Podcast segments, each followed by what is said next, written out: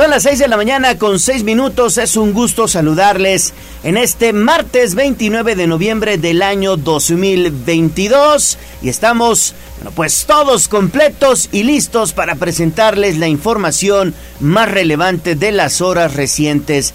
Y es un gusto saludar en esta mesa de trabajo a mi compañera y amiga Alejandra Bautista. Mi estimada Ale, te saludo con mucho gusto, muy buenos días. Buenos días, Leo, ¿cómo están? Eh, los saludamos con ya toda la actitud para arrancar este martes y recuerde que podemos estar en contacto 242-1312, 22-23-90-38-10 y que queremos hacer juntos las noticias, fotos, videos, mensajes de voz o de texto. Bueno, pues ahí está, queremos hacer juntos las noticias y bueno, pues evidentemente estamos preparados para ello, también en redes sociales como arroba noticias tribuna, nos encuentra también como tribuna vigila recuerden ustedes que también estamos en código rojo, código rojo. MX. Así que sin más ni más, nos vamos con la información de los municipios. Sitio web, tribunanoticias.mx.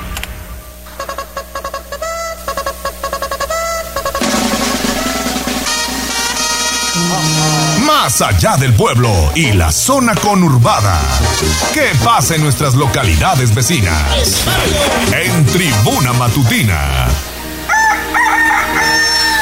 6 de la mañana con 8 minutos y ya se lo adelantábamos en este espacio con el diputado federal Mario Riestra. Platicamos de este tema porque son buenas noticias. Muy cerca de la capital poblana, aquí en la zona conurbada, bueno, pues se construye un hospital. El Instituto Mexicano del Seguro Social está edificando un nosocomio prefabricado allá en el municipio de Cuautlancingo, prácticamente en inmediaciones del Parque Recreativo Ameyal es donde se está levantando esta clínica hospital que tendrá una capacidad para 90 camas y la inversión que se está destinando precisamente del gobierno federal es de 700 millones de pesos. Ayer David Becerra estuvo en el punto, realizó un recorrido por la zona. Bueno, pues evidentemente también tenemos ya fotografías y también videos del lugar y de los trabajos que se están realizando en el mismo. ¿Y qué fue lo que te encontraste? David, platícanos por favor a detalle qué es lo que observaste allá en Cuautlancingo. Adelante con la información, muy buenos días. Mi querido Gallo, excelente martes. Pues sí, como comentas, en Cuautlancingo, Puebla, se lleva a cabo la construcción de un nuevo hospital del Instituto Mexicano del Seguro Social. De acuerdo con, con el diputado federal del PAN, Mario Riestra, como bien comentabas, Gallo, este proyecto tendrá una inversión de 700 millones de pesos y una capacidad de 90 camas. En su habitual colaboración con Tribuna Noticias con Utigo y con Ale Bautista, el legislador comentó que la obra hospitalaria será temporal, pues estima una vida útil desde 5 a 10 años y se compara con obras como la de San Alejandro o el nosocomio que se pretende construir en Amozoc. El terreno donde se construye este proyecto se ubica frente al conocido parque como el Ameyal. La estructura del nosocomio está realizada de un material conocido como Glass Ray hecho con yeso y recubierto por dos placas de fibra de vidrio de fácil instalación, pero sin bases de concreto, pues la estructura es similar a que se utiliza para montar la tabla roca. Este proyecto se ha llevado a cabo con sigilo por parte de las autoridades, sin embargo, en 2019, el entonces regidor de salud de Cuautlancingo, Juventino Nicolás Paleta, hacía un llamado al gobierno electo para destinar recursos a este hospital regional del El hermetismo sobre esta importante construcción es tal que los encargados de la construcción, al ver el levantamiento del material audiovisual por parte del equipo de tribuna, se acercaron para mencionar que no estaba permitido realizar esta acción y tampoco estaban autorizados para dar mayores informes sobre lo que ahí se realiza. Pero están a toda velocidad los trabajadores y es que llevan apenas eh, un par de semanas, unas cuatro, tres meses alrededor me parece, que están a toda velocidad construyéndolo y ya se ve una estructura bastante pues formada ya están recubriendo los paneles que son pues de contra agua precisamente, deberían de serlo porque es lo que va a recubrir el exterior pues de este hospital y bueno, a toda velocidad y tiene la verdad es que bastante un, un terreno bastante amplio y una estructura bastante, bastante también amplia. Pudimos ver un poco de los pasillos y de lo que ya está formado en esa zona que ya se puede, pues digamos, eh, ya tiene forma de los pasillos y hacia las salas donde se contendrían las camas y los diversos, pues, eh, consultorios. Y bueno, esto lo levantaron rapidísimo, rapidísimo y están trabajando a toda marcha. Eso sin contar la derrama económica que está dejando en los locales a los, pues, a los aledaños debido a que antes ahí no había tanto movimiento de locales. Sí que había por el, por el Ameyal, sin embargo ahora es más, ya se veían cocinas económicas, entonces todo, todo un movimiento lo que se está realizando aquí en Cuautlancingo, Gallo, en el Ameyal. Estimado David, fíjate que yo tuve la oportunidad de pasar por ahí también el fin de semana y es un terreno de aproximadamente, así más menos, digamos a ojo de buen cubero, de unos cinco mil metros cuadrados donde se está edificando este hospital y como bien lo mencionas, todo es prefabricado de un eh, material que eh, ya diste cuenta de, de, sus características, pero por eso van muy muy rápido, porque bueno, pues prácticamente van armando lo que es la estructura de este hospital y de acuerdo a información que también tengo a la mano, pues ya existe una convocatoria de parte del Instituto Mexicano del Seguro Social para, bueno, pues eh, contratar tanto personal de enfermería como personal médico para este hospital que más o menos estaría iniciando funciones el próximo año en el mes de enero máximo febrero, David. Sí, totalmente. Y es algo que, bueno, va a llegar a amortiguar un poco la necesidad de camas actuales, pues en la ciudad de Puebla, en la zona conurbana porque bueno, recordemos que todavía el proyecto de San Alejandro pues está todavía en pañales, sin embargo, lo que nos comentaban ayer que ya está aprobado pues precisamente el presupuesto que se va a utilizar. Entonces, bueno, esperemos que este proyecto realmente sirva y pues para ayudar a todos los poblanos que es precisamente lo que se necesita.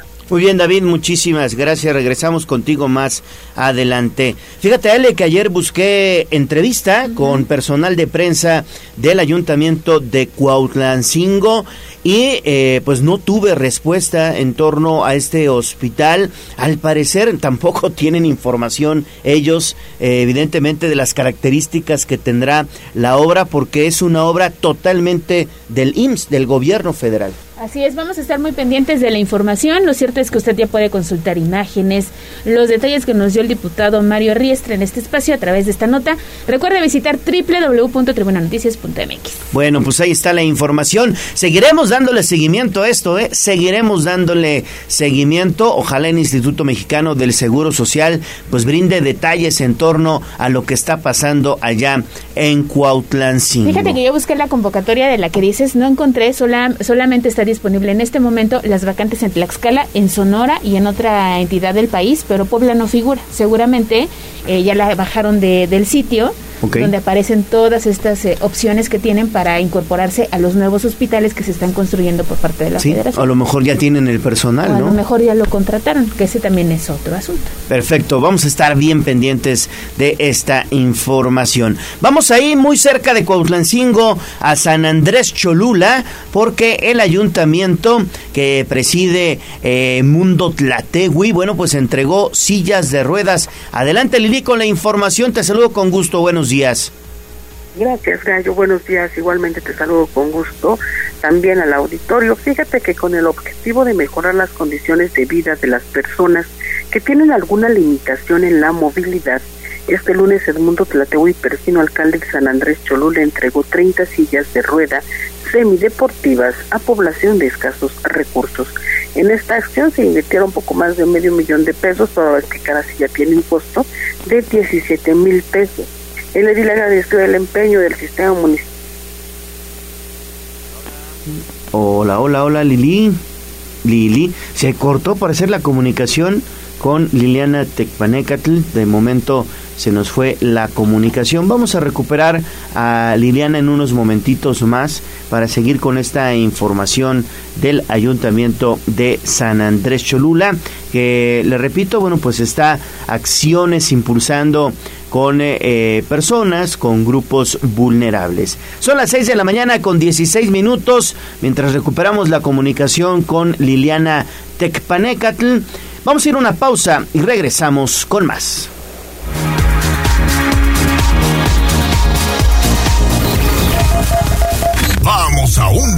comercial y regresamos en menos de lo que canta un gallo. 95.5 FM y 12.50 AM. La patrona del popular mexicano, la magnífica. Seguimos con el gallo de la radio. Tribunanoticias.mx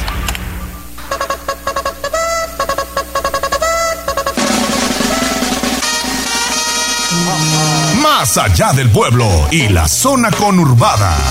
¿Qué pasa en nuestras localidades vecinas? En Tribuna Matutina. Estamos de vuelta en Tribuna Matutina, son las 6 de la mañana con 19 minutos y vamos a retomar la información con Liliana Tecpanecatl porque le decía, el gobierno de San Andrés Cholula entregó 30 sillas de ruedas semideportivas a personas en situación vulnerable. Adelante Lili, retomamos contigo, muy buenos días. Gracias Gallo, pues sí, como ya te estaba comentando, en esta acción se invirtieron poco más de medio millón de pesos, toda vez que cada silla tiene un costo de 17 mil pesos. El edil agradeció el empeño del sistema municipal del DIF, instancia encargada de gestionar la entrega de estos apoyos que cambiarán la vida de los beneficiarios. Y así lo desea. Vamos a escuchar. Una sociedad que no incluye a las personas es una sociedad que no avanza y no trasciende. Pero en San Andrés estamos haciendo futuro porque ahora tenemos un gobierno que tiene como prioridad pensar en las personas con discapacidad como ciudadanos activos y plenos que tienen el mismo derecho a vivir y a disfrutar de la vida. El alcalde señaló que su gobierno está comprometido con la generación de políticas públicas que permitan la adecuada integración de todos los miembros de la sociedad y por ello es que se iniciará un programa de infraestructura orientado a mejorar las oficinas del ayuntamiento, todas las dependencias públicas deberán contar con las instalaciones necesarias para garantizar el acceso seguro y cómodo a las personas que utilizan sillas de rueda, bastón o muletas y este tipo de acciones se replicarán en la vía pública. La TUI Persino adelantó que también habrá una revisión al estado de las banquetas a fin de que sean fácilmente transitables, pues actualmente Muchas de ellas son invadidas por macetas, bancas, anuncios o hasta postes y esto impide que alguien con silla de ruedas pueda circular por ahí. Es el reporte. Perfecto, Lili, seguimos contigo. Y seguimos precisamente en San Andrés Cholula, Lili, porque hoy habrá una jornada de limpieza y esto está muy interesante porque no solamente participará la autoridad, sino también los ciudadanos. Efectivamente, de las 8 a las 11 horas de este martes se pondrá en marcha el programa San Andrés es mi casa y yo la limpio. Jornada masiva de limpieza, barrido y recolección de basura en las calles del pueblo mágico que es convocada por el alcalde Edmundo Tlatewi. El ejercicio se replicará en todo el municipio y considera la participación de escuelas públicas y privadas, negocios comerciales, dependencias de gobierno y la población en general. Consiste en que todos los habitantes de San Andrés limpien el frente de su casa. Vamos a escuchar invitando a diferentes escuelas, a todas las escuelas, estamos invitando a diferentes establecimientos, al comercio a que se sume a esta acción.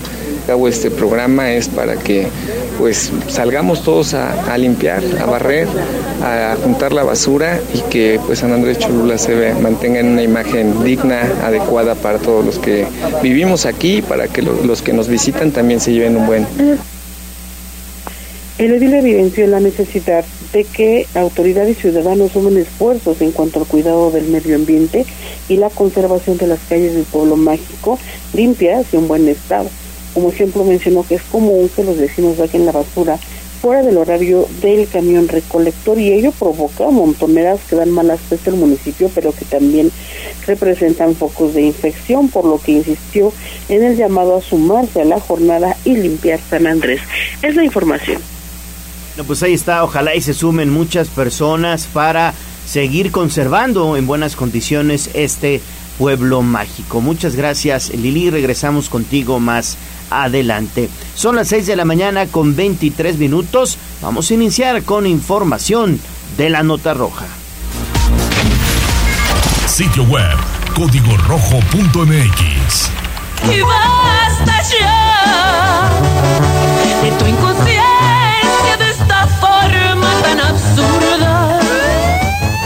la barrera, respeta la cinta de precaución y para bien la oreja. Comienza la nota roja en tribuna matutina. Estamos de vuelta en Tribuna Matutina, 6.23 de la mañana. Le recuerdo nuestra línea de comunicación abierta para usted vía WhatsApp 22 23 90 38 10 y también vía telefónica al estudio 222 242 1312.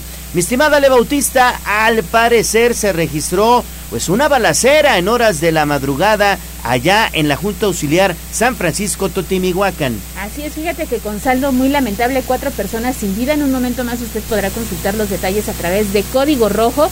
Y recuerde que si usted está en el lugar de los hechos, se puede poner en contacto con nosotros y compartirnos una foto o un video.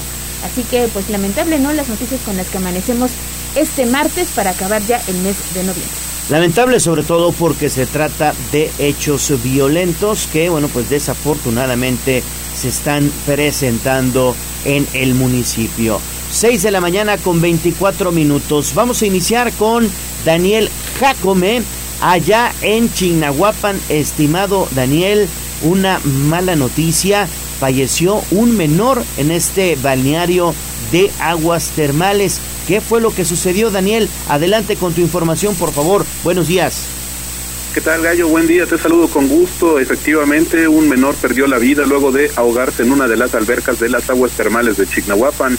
Los hechos eh, se registraron cuando Ángel Eduardo, de 7 años de edad, se metió a nadar. Sin embargo, su madre lo perdió de vista por algunos minutos y al percatarse de que no salía de la alberca, de inmediato acudió a buscarlo y lo encontró inmóvil y flotando. Por lo anterior, trabajadores del lugar comenzaron a brindarle los primeros auxilios, pero ya nada pudieron hacer por él, ya que no contaba con signos vitales. Posteriormente, al sitio se trasladó personal de la Fiscalía General del Estado, quien se encargó de realizar las diligencias de levantamiento de cadáver y de trasladarlo al anfiteatro de Zacatlán, donde podrá ser reclamado por los deudos.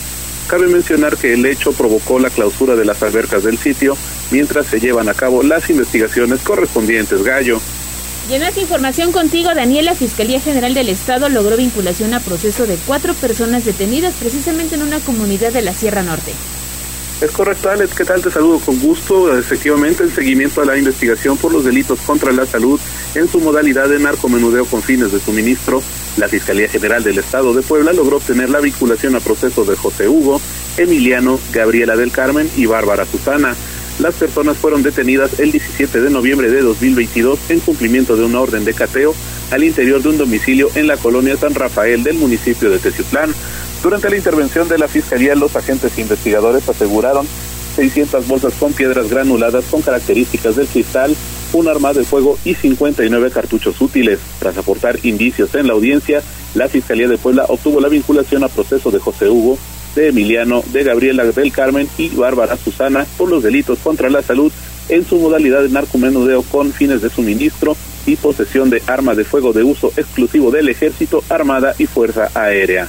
El juez de control le impuso, les impuso las medidas cautelar de prisión preventiva oficiosa hasta que concluya la investigación complementaria. Ale.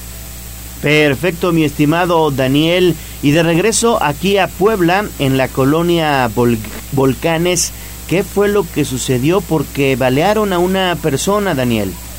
Es correcto, Gallo. lamentablemente, pues una mujer abogada de profesión fue baleada accidentalmente al interior de unos laboratorios ubicados en la colonia Volcanes. Este lunes, alrededor de las 10.30 horas, una escolta quien tenía un arma de fuego en las manos la accionó por error y el proyectil impactó a su compañera en el pecho, por lo que paramédicos del SUMA se trasladaron al lugar situado en la avenida 31 Poniente y 17 Sur, donde tras estabilizarla la ingresaron a un hospital donde lamentablemente más adelante perdió la vida. Asimismo, elementos de la Secretaría de Seguridad Ciudadana aseguraron al presunto responsable y lo pusieron a disposición de las autoridades correspondientes a fin de esclarecer los lamentables hechos. Gallo. Bueno, pues ahí está con esta información que, repito, es lamentable. Y seguimos, seguimos porque desafortunadamente no fue el único hecho violento vinculado a balazos allá en Coronango. Ya no lo adelantaba David Becerra. Bueno, pues también una persona, un hombre fue eh, aparentemente baleado en San Francisco Ocotlán. Evidentemente, aquí mismo le presentamos los detalles. Llegaron, bueno, pues eh, personal de la Fiscalía General del Estado de Puebla a hacer eh, pues, las diligencias correspondientes y el levantamiento del cadáver. Y repito, esto sucedió también ayer allí en Coronango. Muy bien, pues seguimos con más información. Ya está Pilar Bravo, lista con la información y es que sigue la revisión de los círculos de poder Pili. Esto lo comentó, bueno, pues eh, ayer el gobernador de Puebla, ¿no? Así es, eh, Gallo, buenos días aquí en el auditorio. Así es, el gobernador del estado. Bueno, pues eh, tú sabes que ha venido pues revisando pues todo a muchos grupos que eh, él considera tenían privilegios. Y bueno pues eh, y también no solamente en el ámbito privado sino también en el servicio público. Y bueno por eso ha emprendido pues la modificación de muchas leyes por lo que ayer anunció que esto no ha terminado. Esto va a continuar porque pues todavía hay muchas cosas a revisar. Parte de lo que decía el ejecutivo el asunto es que tengamos todos como servidores públicos cumplir con la ley. Los temas de procuración de justicia también requieren ser modificados. Y todo es combate a la corrupción también, pues. Los círculos de negocios. Hay gente que toda su vida se ha encargado de, estar cercano al poder para hacer negocios. Señaló que se ha logrado avanzar para erradicar esos privilegios. Señaló que todos los servidores públicos deben cumplir con la ley y ya se logró la reforma al Poder Judicial, pero señala que también hace falta revisar los temas de procuración de justicia que requieren ser modificados. Eh, refirió el caso del expresidente de Tehuacán, Felipe Pazjane, que está en prisión no por desempeño político, sino por otorgar contratos sin autorización del cabildo. Reiteró que los servidores públicos nunca deben olvidar que no son autónomos y señaló que ha procurado terminar con los círculos de negocios y hay personajes que han procurado estar, como ya lo dijo hace rato, pues siempre estar cerca de la política para hacer negocios. El reporte, Gallo. Así que bueno, pues seguiremos viendo estas investigaciones de funcionarios o exfuncionarios públicos que se beneficiaban del poder y que hoy muchos de ellos, como ya lo hemos venido observando, Pili, pues están ya en la cárcel. Recordemos al exalcalde de Ciudad Cerdán, al exalcalde de Tecamachalco, al exalcalde, como lo mencionaste ahorita, de Tehuacán, al exalcalde de Teciutlán. Fíjate nada más cuántos, ¿no? Sí, ahora sí que te digo, él dijo ahí, pues no han terminado todavía, ¿no? Y, y bueno, pues esto te indica, pues este, él decía, por ejemplo, que bueno, él no quiere reuniones en despachos de en Casa Guayo, eh, él solamente atiende pues eh, los asuntos de gobierno y de la sociedad y no en Casa Puebla, no tiene guaruras ni grandes camionetas ni lujos. El asunto es, dijo, terminar con esos privilegios de otro tiempo.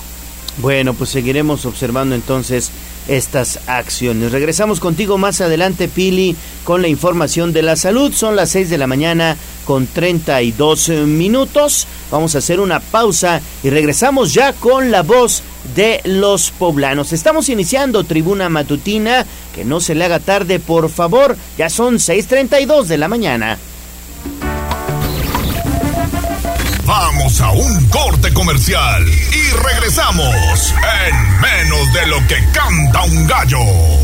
95.5 FM y 12.50 AM. La patrona del popular mexicano, la magnífica. Seguimos con el gallo de la radio. Leemos tus mensajes en WhatsApp, en La Voz de los Poblanos, 22 23 90 38 10.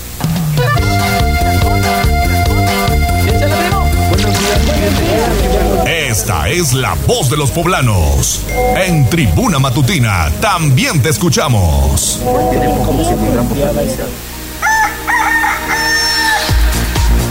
Son las 6 de la mañana con 36 minutos. Estamos de vuelta en tribuna matutina. Le recuerdo nuestra línea de comunicación para que esté en contacto con la voz de los poblanos 22 23 90 38 10. Vamos con la información, mi estimada Ale. ¿Qué dicen nuestros amigos Radio Escuchas? Ay, les quiero agradecer porque siempre están en contacto a través de esta línea que tenemos en WhatsApp. Así que empezamos porque esta mañana nos reportan alumbrado público apagado entre la 16 y la 18 Sur, a la altura de la 15 Oriente. Nos dicen agradecería su intervención para que vengan a arreglar las luminarias que en este momento no están funcionando. Con muchísimo gusto lo canalizamos a la Secretaría de Infraestructura. Y no sé si recuerdas, Gallo, que hace algunas semanas ya estuvimos en esta zona de Boulevard Atlisco, a la altura de Camino, a eh, Camino Real a Cholula. Habíamos eh, detectado que fue puesta una eh, señalética que indicaba que ya podías dar vuelta en U sin necesidad de incorporarte a Camino Real y luego volver a salir a Boulevard Atlisco, retornar hacia el circuito o seguir tu trayecto. Una flechita a la izquierda había. El Ayuntamiento de Puebla está informando que ya el retorno es sobre la extrema izquierda y bueno, pues esto ha hecho que los automovilistas pues obviamente se confundan. Sí. Porque si te tienes que cargar el carril de ruta para poder dar vuelta en Pegadito al carril de ruta, ¿no? Exactamente, pegadito al carril de ruta. Para que puedas dar vuelta en U. Pero entonces los automovilistas no saben y es ahora empiezan, ya sabes, con el pi, pi, pi, pi, pi, para que tú avances. Pero bueno, pues es información que está dando a conocer el Ayuntamiento de Puebla, así que si usted circula por esa zona, nada más tómelo en cuenta y hágalo con mucha precaución. Y el día de ayer se me pasó mandarle saludos a esta terminación que todos los días se reporta muy tempranito con nosotros. En un momento le digo de quién se trata, porque la verdad es que todos los días en punto de las 6, 6.15 de la mañana, Mando un mensajito para desear muy buenos días a todo el equipo que hace posible las noticias y el día de ayer se me pasó terminación 2353 que nos dijo excelente inicio de semana. Esta mañana no se ha reportado, supongo que porque no pase sus saludos. Discúlpeme, pero ahí están los mensajes que nos hacen llegar los amigos del auditorio. Y también tenemos una invitación porque ya viene la Feria de la Sidra en Huejotzingo. Será este fin de semana, así que si no tiene plan, pues es momento para acudir y surtirnos para pues las festividades que tendremos con motivo fin de año. Una excelente opción y además apoyamos a los productores de esta región de nuestro estado. ¿Cómo ves? Aquí muy cerca en Huejotzingo se hace una excelente sidra desde hace muchos muchos muchos años. Hay familias enteras que se dedican a la fabricación de esta bebida que se ha hecho popular para los brindis de fin de año también de Navidad. Y hay sidra prácticamente de varias frutas, de manzana, de pera, de durazno, sidra también de, de, de zarzamora, de blueberry, de varias, varias, varias frutas y les quedan excelentes. Esas sidras de Huejotzingo frías, saben, exquisitas. Pues ¿eh? mira, nos vamos a quedar aquí con las ganas de probarla, dice el gallo que va a traer. A mí me gustan los, eh, el almíbar que hacen de tejocote, también hacen de durazno, ¿no? Sí, sí, sí, sí, de la frutita en almíbar. No, las sidras son buenísimas. Ahí tengo una en mi oficina, la voy a poner a enfriar y vamos a hacer un brindis. ya un poquito añejada. vamos a hacer un, brindis, vamos a hacer un brindis, pero es de Huejotzingo. Es, es buena, es buena. No digo que no, sí, acepto. ¿Jalan? Sí, jalan. Bueno. Todos jalamos. Pues ahí están los mensajes que tenemos esta mañana. Y recuerde fotos, videos, mensajito de voz o de texto 22 23 90 38 Nos gusta hacer juntos las noticias. Mándenos por favor su mensaje de voz al 22 23 90 38 10. ¿Por dónde andan ahorita? ¿Qué es lo que están observando? ¿Qué pudiera ser de interés público? Mándenos un mensaje de voz al 22 23 90 38 10 y nosotros aquí en Tribuna Matutina con mucho gusto lo difundimos. Faltan 20 minutos para las 7 de la mañana. Está haciendo frío, hay que taparse muy bien. Vamos a escuchar el pronóstico del clima con Andrea Lezama. Atención porque hoy martes 29 de noviembre arrancamos con un pronóstico de viento con velocidad de 4 a 15 kilómetros por hora, lo que representan ráfagas de viento. Al igual que la temperatura mínima será de 10 grados centígrados entre las 6 y 7 de la mañana y la máxima de 23 a las 15 horas. En Tribuna Vigila te recomendamos el uso de ropa abrigable, pues cada vez el frente frío se acerca a los poblanos. Aquí el reporte del clima por Andy Lezama. Está entonces el reporte del el clima. Hay que sacar el gorro, la bufanda, los guantes, el suéter, la chamarra, porque si no vienen los cambios bruscos de temperatura y los padecimientos respiratorios. Precisamente, vamos con información de la salud. Instagram, Tribuna Noticias.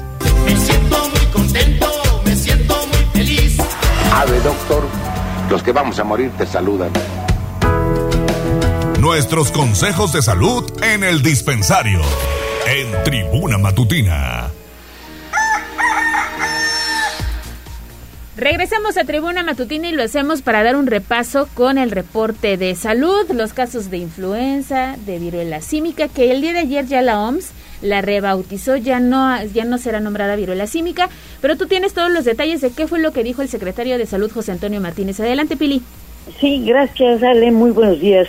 A pesar de la campaña para que la gente se vacune contra la influenza, pues no se ha dado una concurrencia masiva, por lo que se han presentado ya varios casos de contagio de esta enfermedad respiratoria y ha ocurrido incluso una defunción de un bebé de apenas un año seis meses. Eh, en este reporte sanitario de inicio de semana, el doctor José Antonio Martínez hacía esta evaluación lo que respecta a influenza, tenemos hasta el momento 194 casos ya confirmados y de estos 194 una, una lamentable defunción de un niñito de un año seis meses que tenía comorbilidades de nacimiento. Es... Eso respecto a la influenza. Al inicio de la semana también el funcionario eh, reportó que los casos de COVID-19 el fin de semana se acumularon 123 contagios, pero la población activa se mantiene en 16 municipios con 340 casos de personas que se han visto afectadas y que están con tratamiento. Se mantiene una baja hospitalización de solo cuatro personas que no necesitan apoyo de respirador, pero tampoco afortunadamente se presentó ninguna defunción sobre la viruela química, que como tú dices, Ale, ha cambiado de nombre. Bueno, pues lo importante es que en Puebla se han presentado 56 casos que han sido atendidos. A la fecha, solamente nueve pacientes están con tratamiento y por supuesto que no están en riesgo. En fin, para el tema de invierno, se mantiene la recomendación de cuidar la salud por los efectos de los cambios bruscos de temperatura y que sin duda impactan el aparato respiratorio de las personas, que además deben fortalecer su sistema inmunológico con alimentos propios con vitamina C. Ese es el reporte gallo, Ale. Así es, así es mi estimada Pili, Ale. La verdad es que debido a las bajas temperaturas, han incrementado también pues eh, las eh, consultas eh, médicas de enfermedades respiratorias. Por eso hay que aprovechar y vacunarse contra influenza, no bajar la guardia, seguir consumiendo alimentos ricos de vitamina C y de esa manera tratar de evitar que nos enfermemos. Y si ya nos enfermamos, pues acudir al médico, eso es importante, ya lo vimos aquí, ante un resfriado puede ser un caso de COVID y entonces no hay que bajar la guardia. Fíjate que muy tempranito reportaban que ya no hay loratadina o que por lo menos se reporta escasez de este medicamento que se utiliza para los síntomas de alergia. Alergia, pues, exactamente. vamos, a, vamos a checar, pero por favor no se automedique, mejor consulte a un especialista. Así es, 6 de la mañana con 45 minutos. Ya que estamos en información de la salud, vamos hasta el estado de Hidalgo porque hay alerta debido a los casos de varicela en nueve municipios. ¿Cómo está esto, Avi? Te saludo con gusto, buen día. ¿Qué tal, Gallo? Ale, amigos del auditorio, los saludo con mucho gusto. Efectivamente, les comento que pues el estado de Hidalgo informó a través de la Secretaría de Salud que se han detectado 109 casos de varicela, por lo que llamó a la población a reforzar las medidas prevenibles para evitar la enfermedad viral infecciosa. Y es que de acuerdo con la dependencia, al 30 de octubre del año en curso se han notificado 20 brotes del padecimiento. Y es que de acuerdo al lugar de ocurrencia se clasificaron dos como comunitarios, seis escolares, siete familiares y cinco localizados. Y es que actualmente Algunos de los brotes se encuentran activos en los municipios de Pachuca, Molango, Mexiclán, Apan, Tepeji, Tulancingo, Zimapan, Actompan y Atotonilco. Y es que las autoridades del sector salud precisaron que por el momento todos los casos se mantienen con evolución favorable. Y es que la varicela se caracteriza por la aparición en la piel de varios brotes de lesiones típicas formadas por pequeñas pápulas que se transforman en vesículas con contenido líquido y que al secarse forman costras. Y es que el virus puede propagarse de la persona infectada a otras personas por contacto directo o a través del aire, Dicha enfermedad es más frecuente durante el otoño y el invierno. Gallo es la información que tenemos de este tema. Perfecto, Avi, muchísimas gracias. Bueno, pues ahí está. Casos de varicela, qué raro, ¿no? Pues mira que mucha gente es antivacunas, entonces si no estás llevando a los pequeñitos a vacunarse y a cumplir con este esquema que tiene, todos tenemos una cartilla de vacunación y ahí viene marcada, ¿no? A los seis meses tal, al año tal y muchos padres yo creo que lo dejan pasar y entonces es cuando vienen estos casos. Eso es cierto, ¿eh? Lo dejan, lo dejan pasar muchos papás. A ver, papás, lleven a vacunar a sus hijos, de verdad, si quieren que sean niños sanos, que no se enfermen, llévenlos a vacunar. Hay papás que tienen ya hijos de 12, 13 años y nunca les han puesto una vacuna. Sí. Exactamente. ¿De veras? De verdad atiendan esta invitación que le hacemos muy respetuosamente. Ya cada quien decidirá en casa, ¿no? Qué es lo que considera mejor, pero sí es necesario fortalecer eh, estas acciones que promueve el gobierno, ¿no? Y además las vacunas son gratuitas. Si tú las adquieres en el sector privado, oye, te salen carísimas. Sí. A mí me pasó, yo adquirí la de la varicela y sí me salió por arriba de los mil pesos y fueron dos. Fíjate, no, hay que aprovechar cuando hay vacunas. Porque no había, no había, hay que aprovechar. no había sí, no había. Era necesario vacunar porque en ese momento había casos este que se estaban dando sobre todo en los pequeñitos y ya sabes si los tienes en guarderías, en el kinder o en la primaria, pues es un es un riesgo. Claro. Empieza uno y se siguen los demás. Exactamente. Sí, sí, sí, hay que aprovechar y si ustedes acuden a cualquier clínica del sector salud, ahí podrán encontrar las vacunas. 6 de la mañana con 48 minutos. Ayer le dábamos cuenta de lo que sucedió la semana pasada en un baño público en la Junta Auxiliar Villa Frontera. Bueno, pues este baño público ya fue clausurado porque una persona pues resultó con daño cerebral al acudir a que la bañaran y la tronaran. Pues sí, se pasaron de truene. Escuchemos Andrea Lezama. Luego de que familiares del ciudadano Jerónimo Rodolfo Ramírez, de 43 años de edad, presentara la denuncia correspondiente ante Fiscalía General del Estado sobre el suceso del baño del vapor, que lo podría dejar en estado vegetativo, el alcalde Eduardo Rivera Pérez informó que los baños de vapor en Villa Frontera fueron clausurados.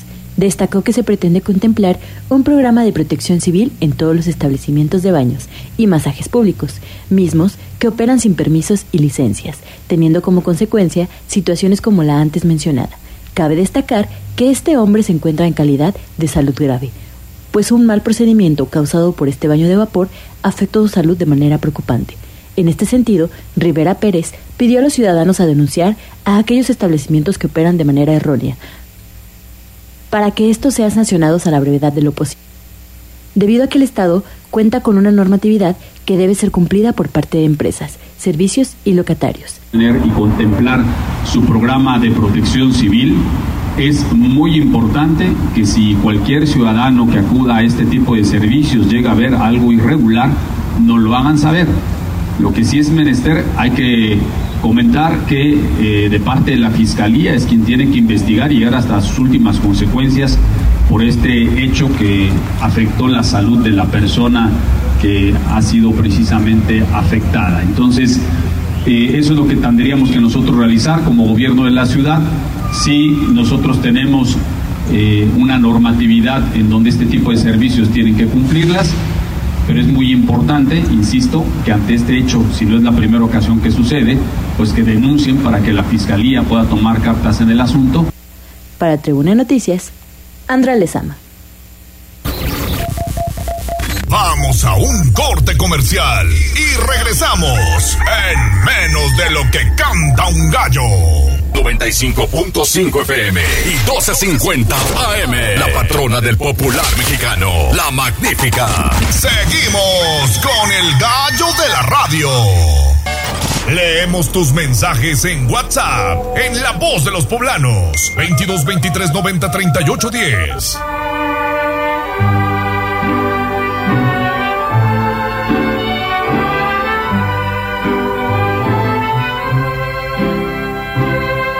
En la fresca y perfumada mañanita de tu santo, recibe mi bien amada la dulzura de mi canto. Encontrarás en tu reja un fresco ramo de flores que mi corazón te deja, chinita de mis amores.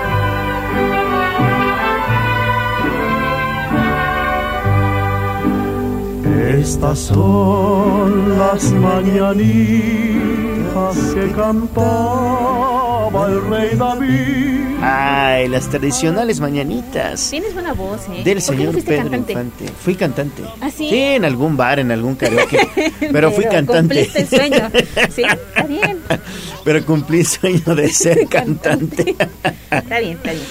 Bueno, estamos escuchando las tradicionales mañanitas del señor Pedro Infante porque recuerden ustedes que todos los días el gallo de la radio y la voz de los poblanos festeja con usted que está cumpliendo años o es su santo. ¿A quién festejamos hoy, Ale Bautista? Fíjate que el día de hoy es santoral de quienes llevan el nombre de Saturnino, así que les mandamos un saludo especial a todos ellos, pero además tenemos un mensajito especial para una persona especial. A ver. Dayanara eh, Escandón Jiménez, me cuesta decir el otro nombre, es eh, la novia de nuestro compañero David Becerra. Por eso vi aquí los arreglos ya, las flores, son para Ah, el, el arreglo este de globos, flores y Sí, todo eso es para... Dayana- Dayanara que hoy está cumpliendo años, así que Órale. espero que tengas un excelente cumpleaños, que te consientan mucho, que te apapachen y ahí está el mensaje del novio de David Becerra. Da- Dayanara. Dayanara, es que este no lo puedo pronunciar, Andrashel Ajá. Escandón Jiménez. Bueno, pues muchas felicidades a Dayanara Escandón Jiménez que hoy está de cumpleaños de parte de David Becerra y de todo el equipo de Tribuna Matutina. Dayanara, que pases un excelente cumpleaños este 29 de noviembre. Porque recuerden ustedes que si se ponen en contacto con nosotros están en posibilidades de ganar un pastel mediano cortesía pastelería 520. Son cinco sucursales en Puebla y dos en Tlaxcala. Pastelería 520, la hora del postre. Le obsequia un pastel mediano para que celebre su santo o su cumpleaños. Pastelería 520 es la tradición de una nueva generación y puede encontrarlos en 520.mx. Muchas, pero muchas felicidades.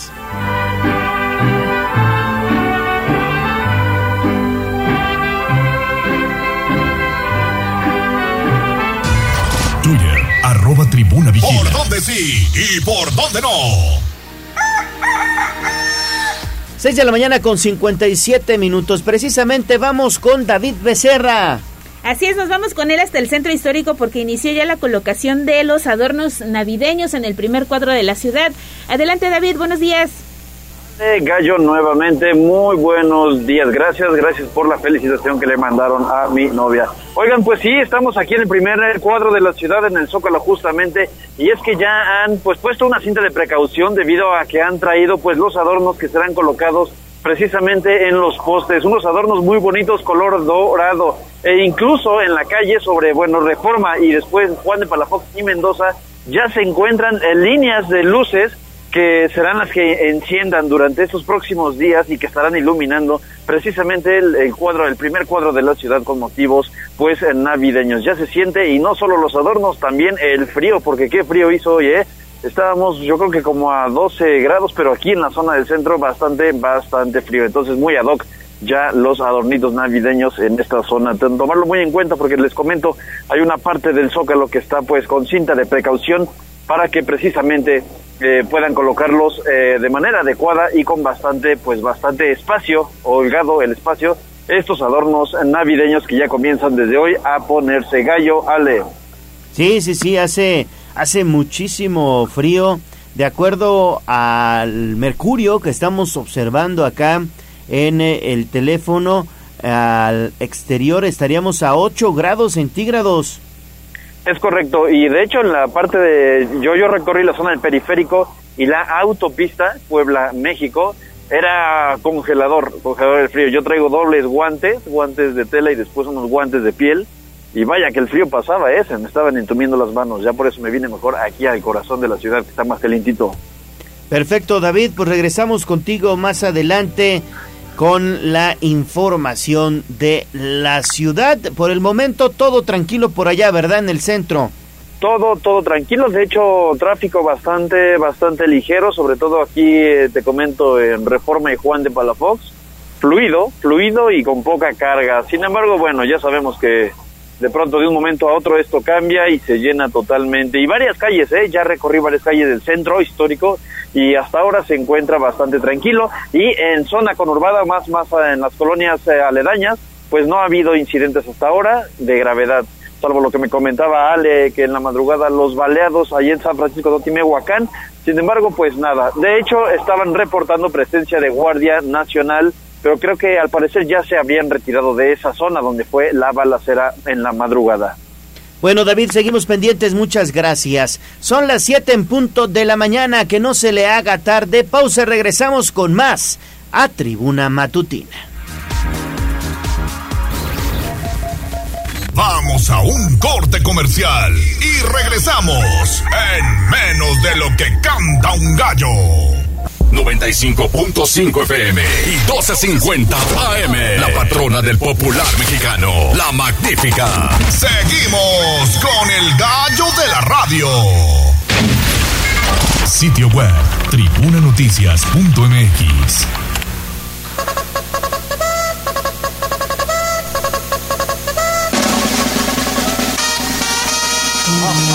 Más allá del pueblo y la zona conurbada. ¿Qué pasa en nuestras localidades vecinas? En Tribuna Matutina. Siete de la mañana con cuatro minutos. Vámonos hasta la región de Tehuacán con Servando Medina. Mi estimado Servando, te saludo con mucho gusto. ¿Qué dice Tehuacán? Oye, que otra vez hay mucha basura. Efectivamente, Gallo, buen día. Eh, te saludo en esta mañana de martes, pues la crisis de la recolección continúa. Lamentablemente, la situación es que aquí ya es de carácter pues de logística porque eh, todo se sigue llevando al relleno sanitario de Ciudad Cerdán, pero ya como no han podido tener patios de maniobras, como le llaman, en donde puedan cargar y descargar, en donde puedan hacer el reciclaje, lo que es basura y lo que no, eh, separarlo, pues ahora están llevándose todo junto y son los mismos camiones recolectores, los camiones de basura que así como los llenan se van, pero estos ante el exceso de trabajo se pues, están descomponiendo y hacen que las rutas pues se alteren y esta situación ha hecho que de nueva cuenta en muchas calles de Tehuacán, principalmente del centro, pues las bolsas de basura ahí estén acumulándose. Y sí, de nueva cuenta hay crisis en la recolección. bueno, pues, ajá, mi estimado Servando, porque desafortunadamente eso genera otro tipo de problemas que tienen que ver con la salud y que de alguna manera se verán eh, pues evidentemente los ciudadanos afectados por esta situación. Recordemos que la logística en torno a la recolección de basura pues siempre ha dejado mucho que desear allá en, Tehuacán. No es la primera vez que sucede esto, observando, ya llevan muchos años, ¿no? Pues mira, prácticamente este es un problema heredado de la pasada administración y más con el cierre del relleno sanitario que estaba aquí en Santa María Cuapan, que ya estaba al límite, ya estaba al tope, que ya era necesario que se clausurara, pero por alguna razón seguía funcionando. Al cerrarlo, los mismos pobladores de la comunidad al clausurarlo eh, pues por parte de ellos mismos, al tomar esa iniciativa, pues ya no tenía Tehuacán en donde tirar su basura y eso sucedió desde la pasada administración y efectivamente ya con esto ya son alrededor de dos, dos años y medio en donde ya se está dando esta situación y por lo mientras se había hecho el convenio en el relleno sanitario de Ciudad Cerdán, pero también está fallando con esto del transporte de los vehículos, pero también es un efecto dominó. Al no tener el servicio pues en orden, pues la ciudadanía no paga.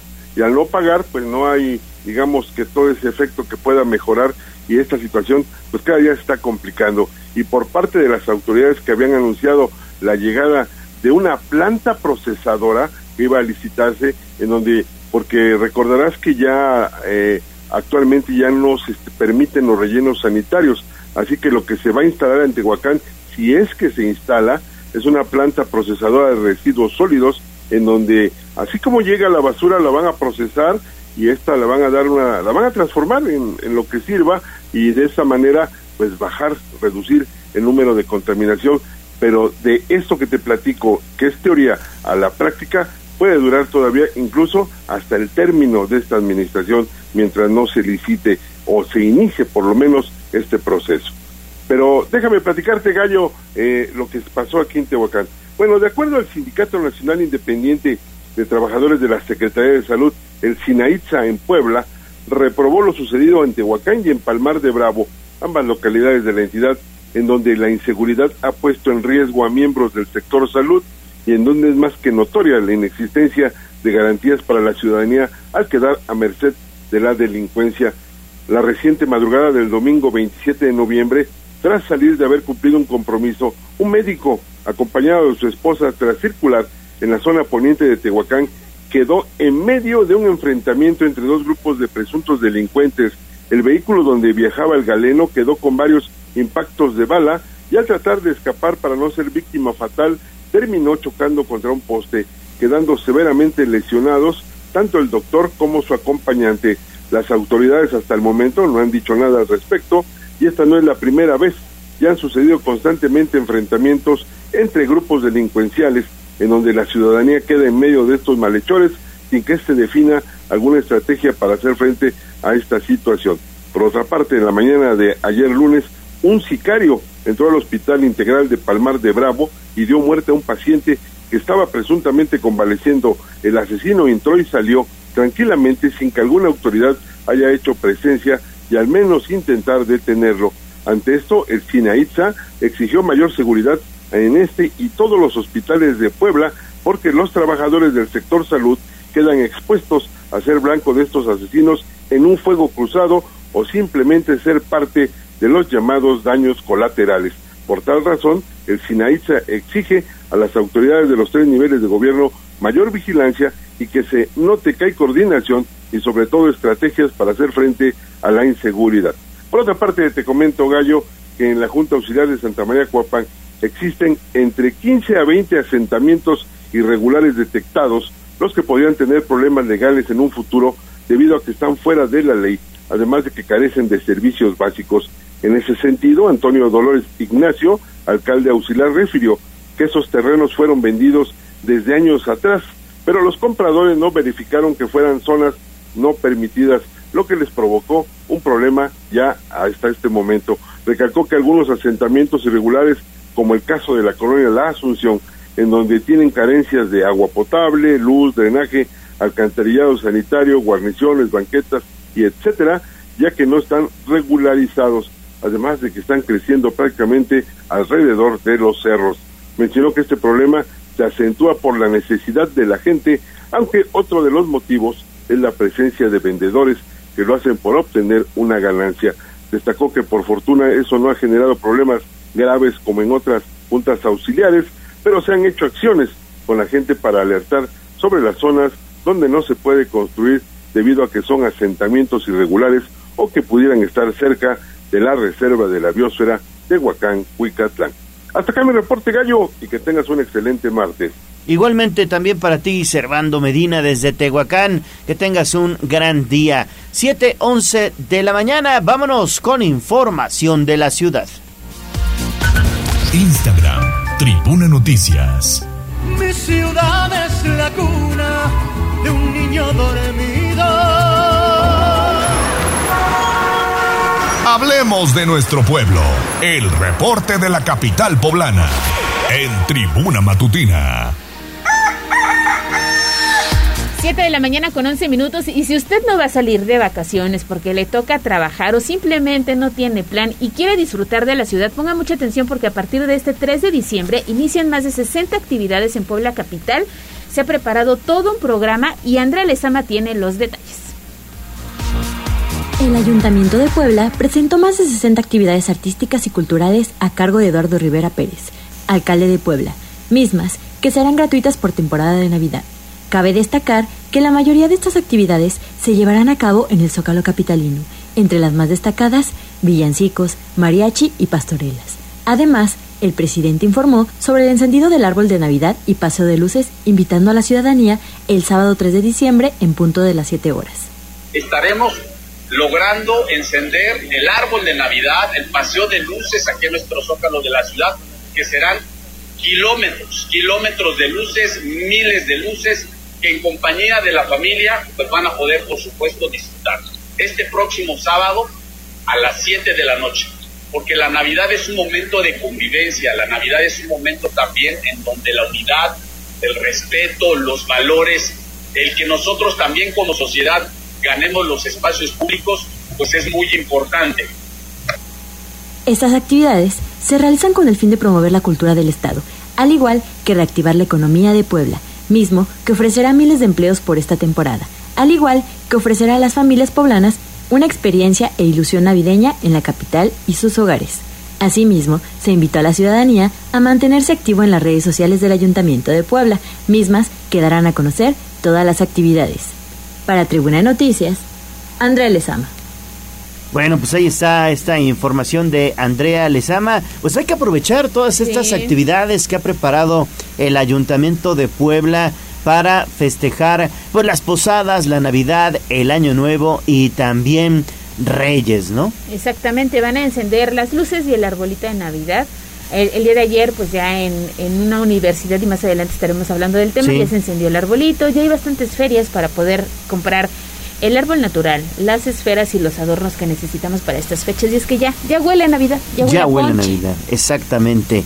Bueno, pues ahí está esta información. Ahora vamos con Abigail González y es que el Colegio de Ingenieros Civiles de Puebla presentó la semana de capacitación de directores responsables responsables de obra. Escuchemos. El Colegio de Ingenieros Civiles del Estado de Puebla presentó la Semana de Capacitación de Directores Responsables de Obra, DRO, que se llevará a cabo del 28 de noviembre al 2 de diciembre, así lo informó el presidente interino del 28 Consejo Directivo, Gonzalo Martín de Escondrillas Herrera. Durante la presentación destacó la importancia que tiene la capacitación para los profesionistas afines del tema, pues reconoció que Puebla es un territorio altamente sísmico.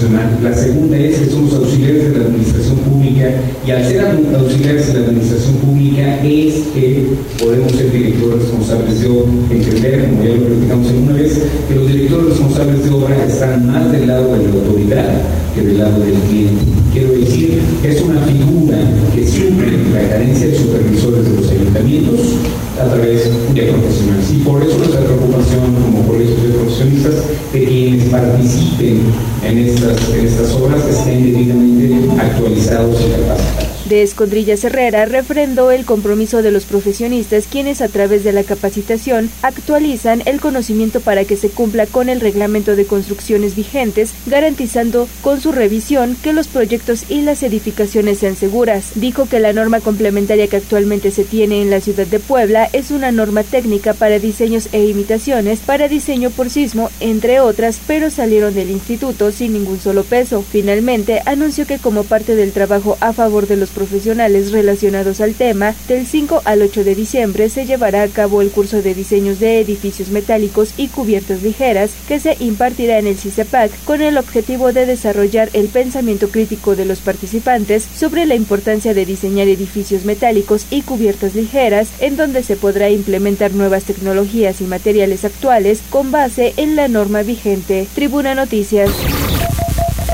Vamos a un corte comercial y regresamos en menos de lo que canta un gallo. 95.5 FM y 12.50 AM. La patrona del popular mexicano, la magnífica. Seguimos con el gallo de la radio. Sitio web, tribunanoticias.mx.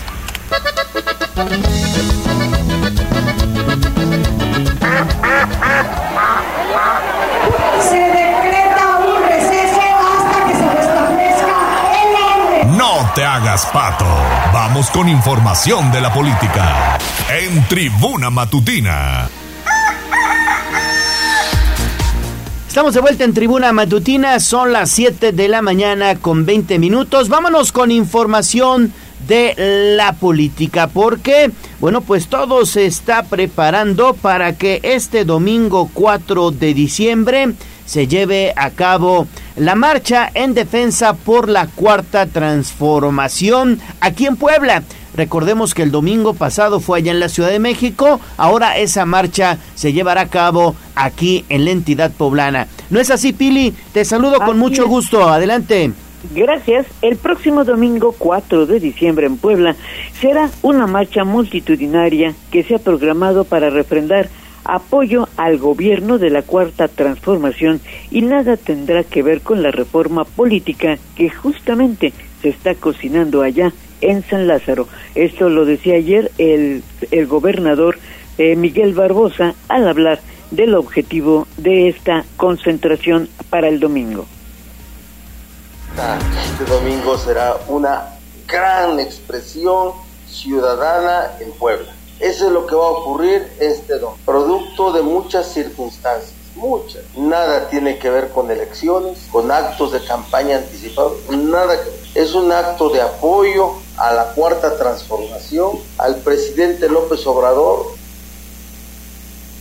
Y bueno, en la conferencia de prensa de ayer por la mañana señaló, pues con emoción, que le produjo asistir el pasado domingo a la marcha con el presidente Andrés Manuel López Obrador, que incluso haya acudido el presidente al lugar donde se encontraba él en su silla de ruedas para emprender la marcha al Zócalo, donde reunió, como ya sabemos, a más de un millón de asistentes.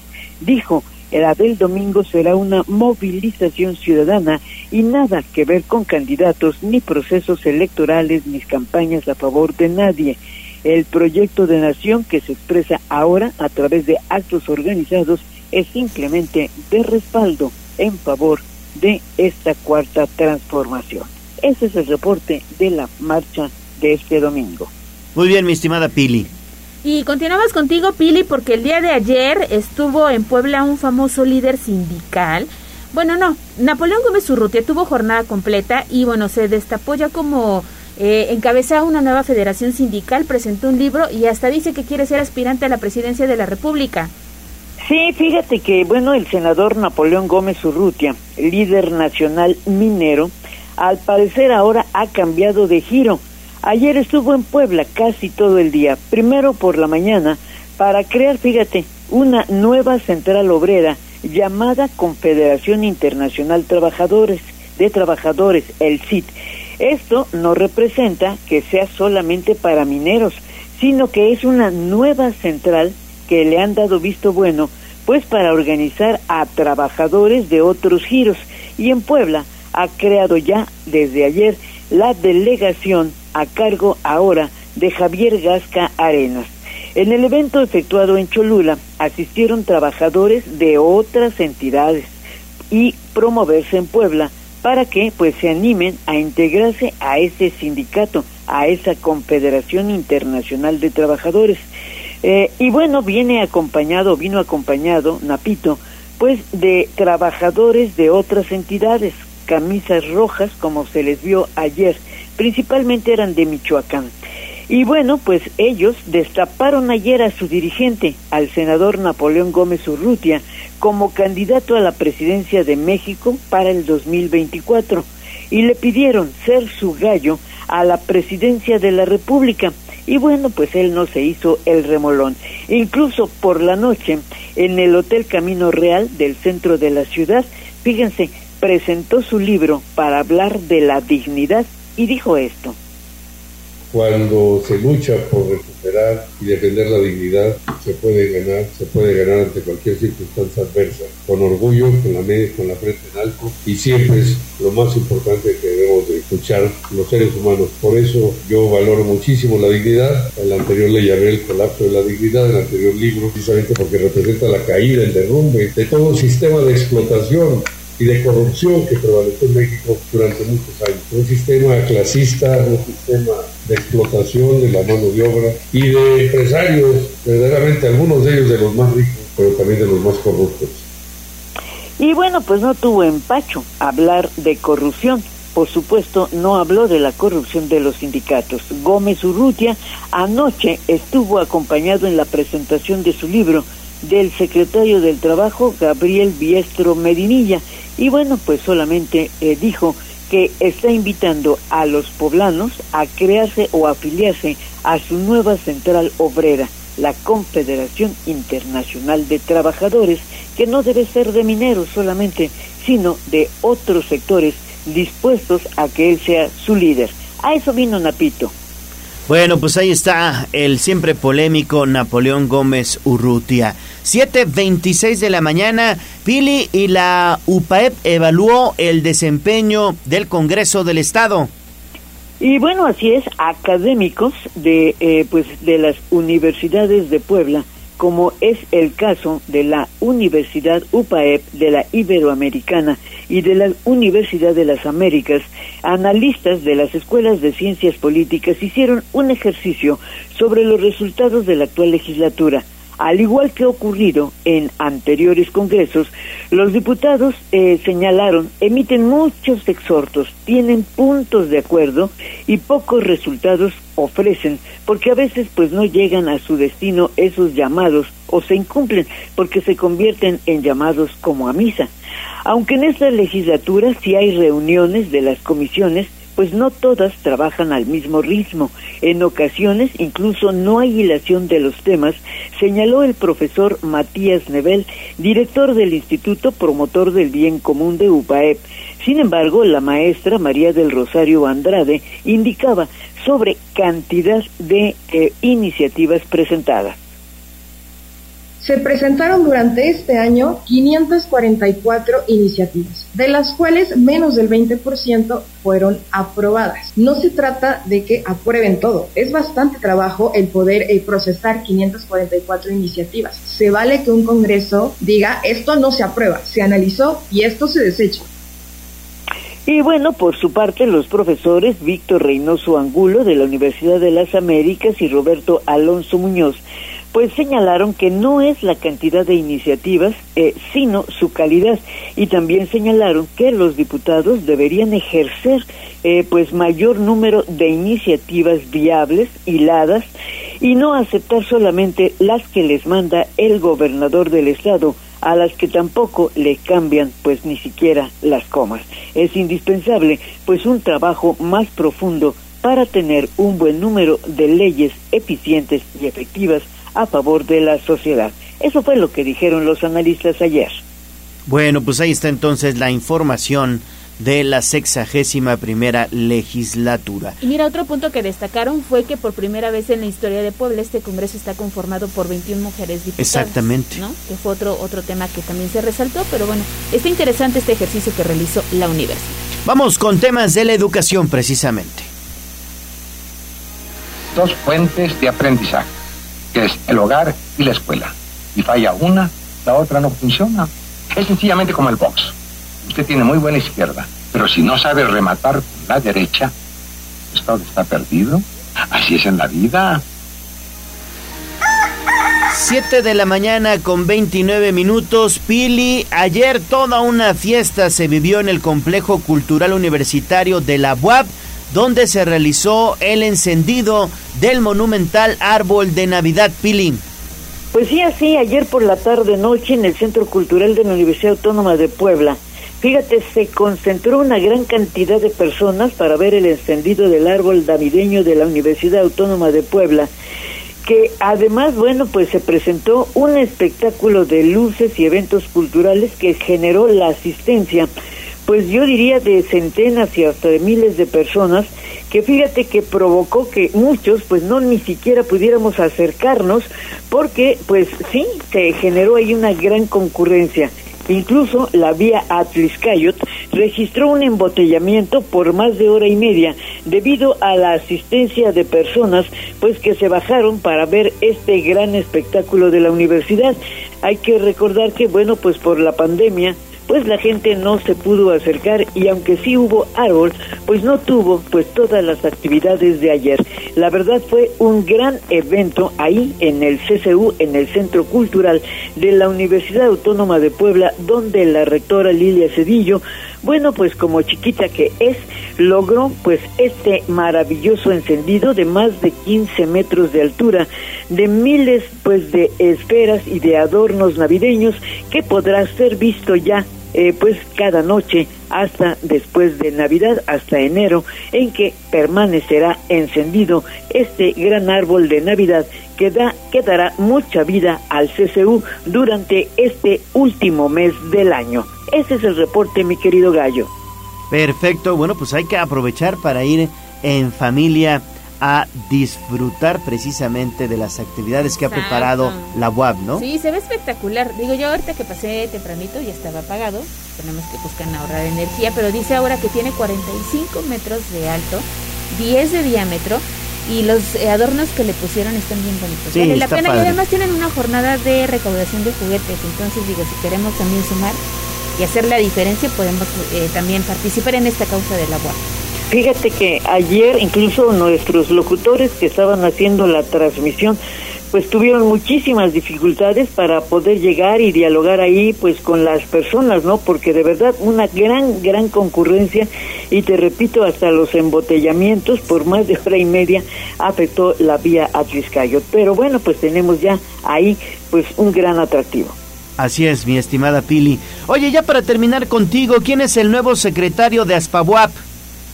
No, fíjate que fue eh, más bien el informe, porque eh, tú sabes que ahora los sindicatos, los sindicatos en general, pues tienen que reacreditarse.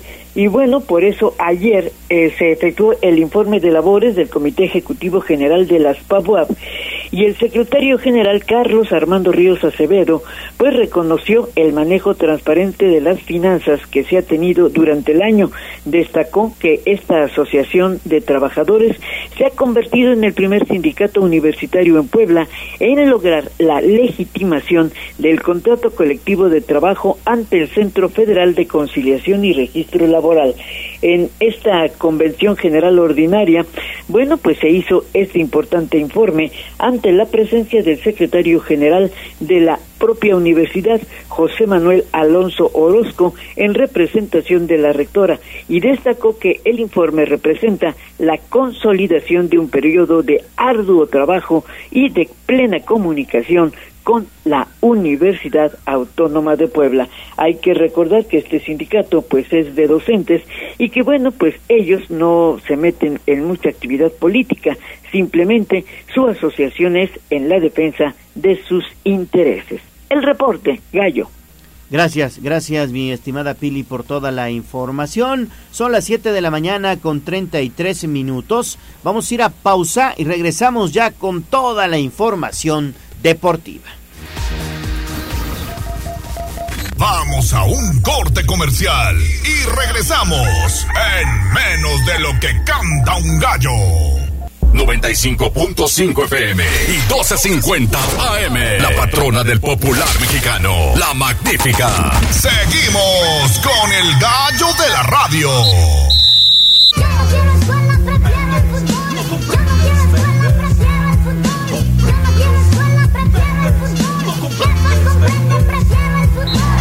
Fútbol, béisbol, box, lucha libre, automovilismo y todo el mundo del deporte con Ernesto Romero, Mario Montero y José Luis Sánchez Solá, el Chelis. Béisbol. Hola, hola, muy buenos días. Ya estamos con la información deportiva en este martes, martes 29 de noviembre, justo cuando son las 7 de la mañana con 36 minutos para platicar lo último, lo último en el ámbito deportivo y con los resultados ya de la segunda jornada. Ya todos los equipos completaron su segundo compromiso. Hasta el momento hay tres calificados. Hoy ya comienza la ronda decisiva.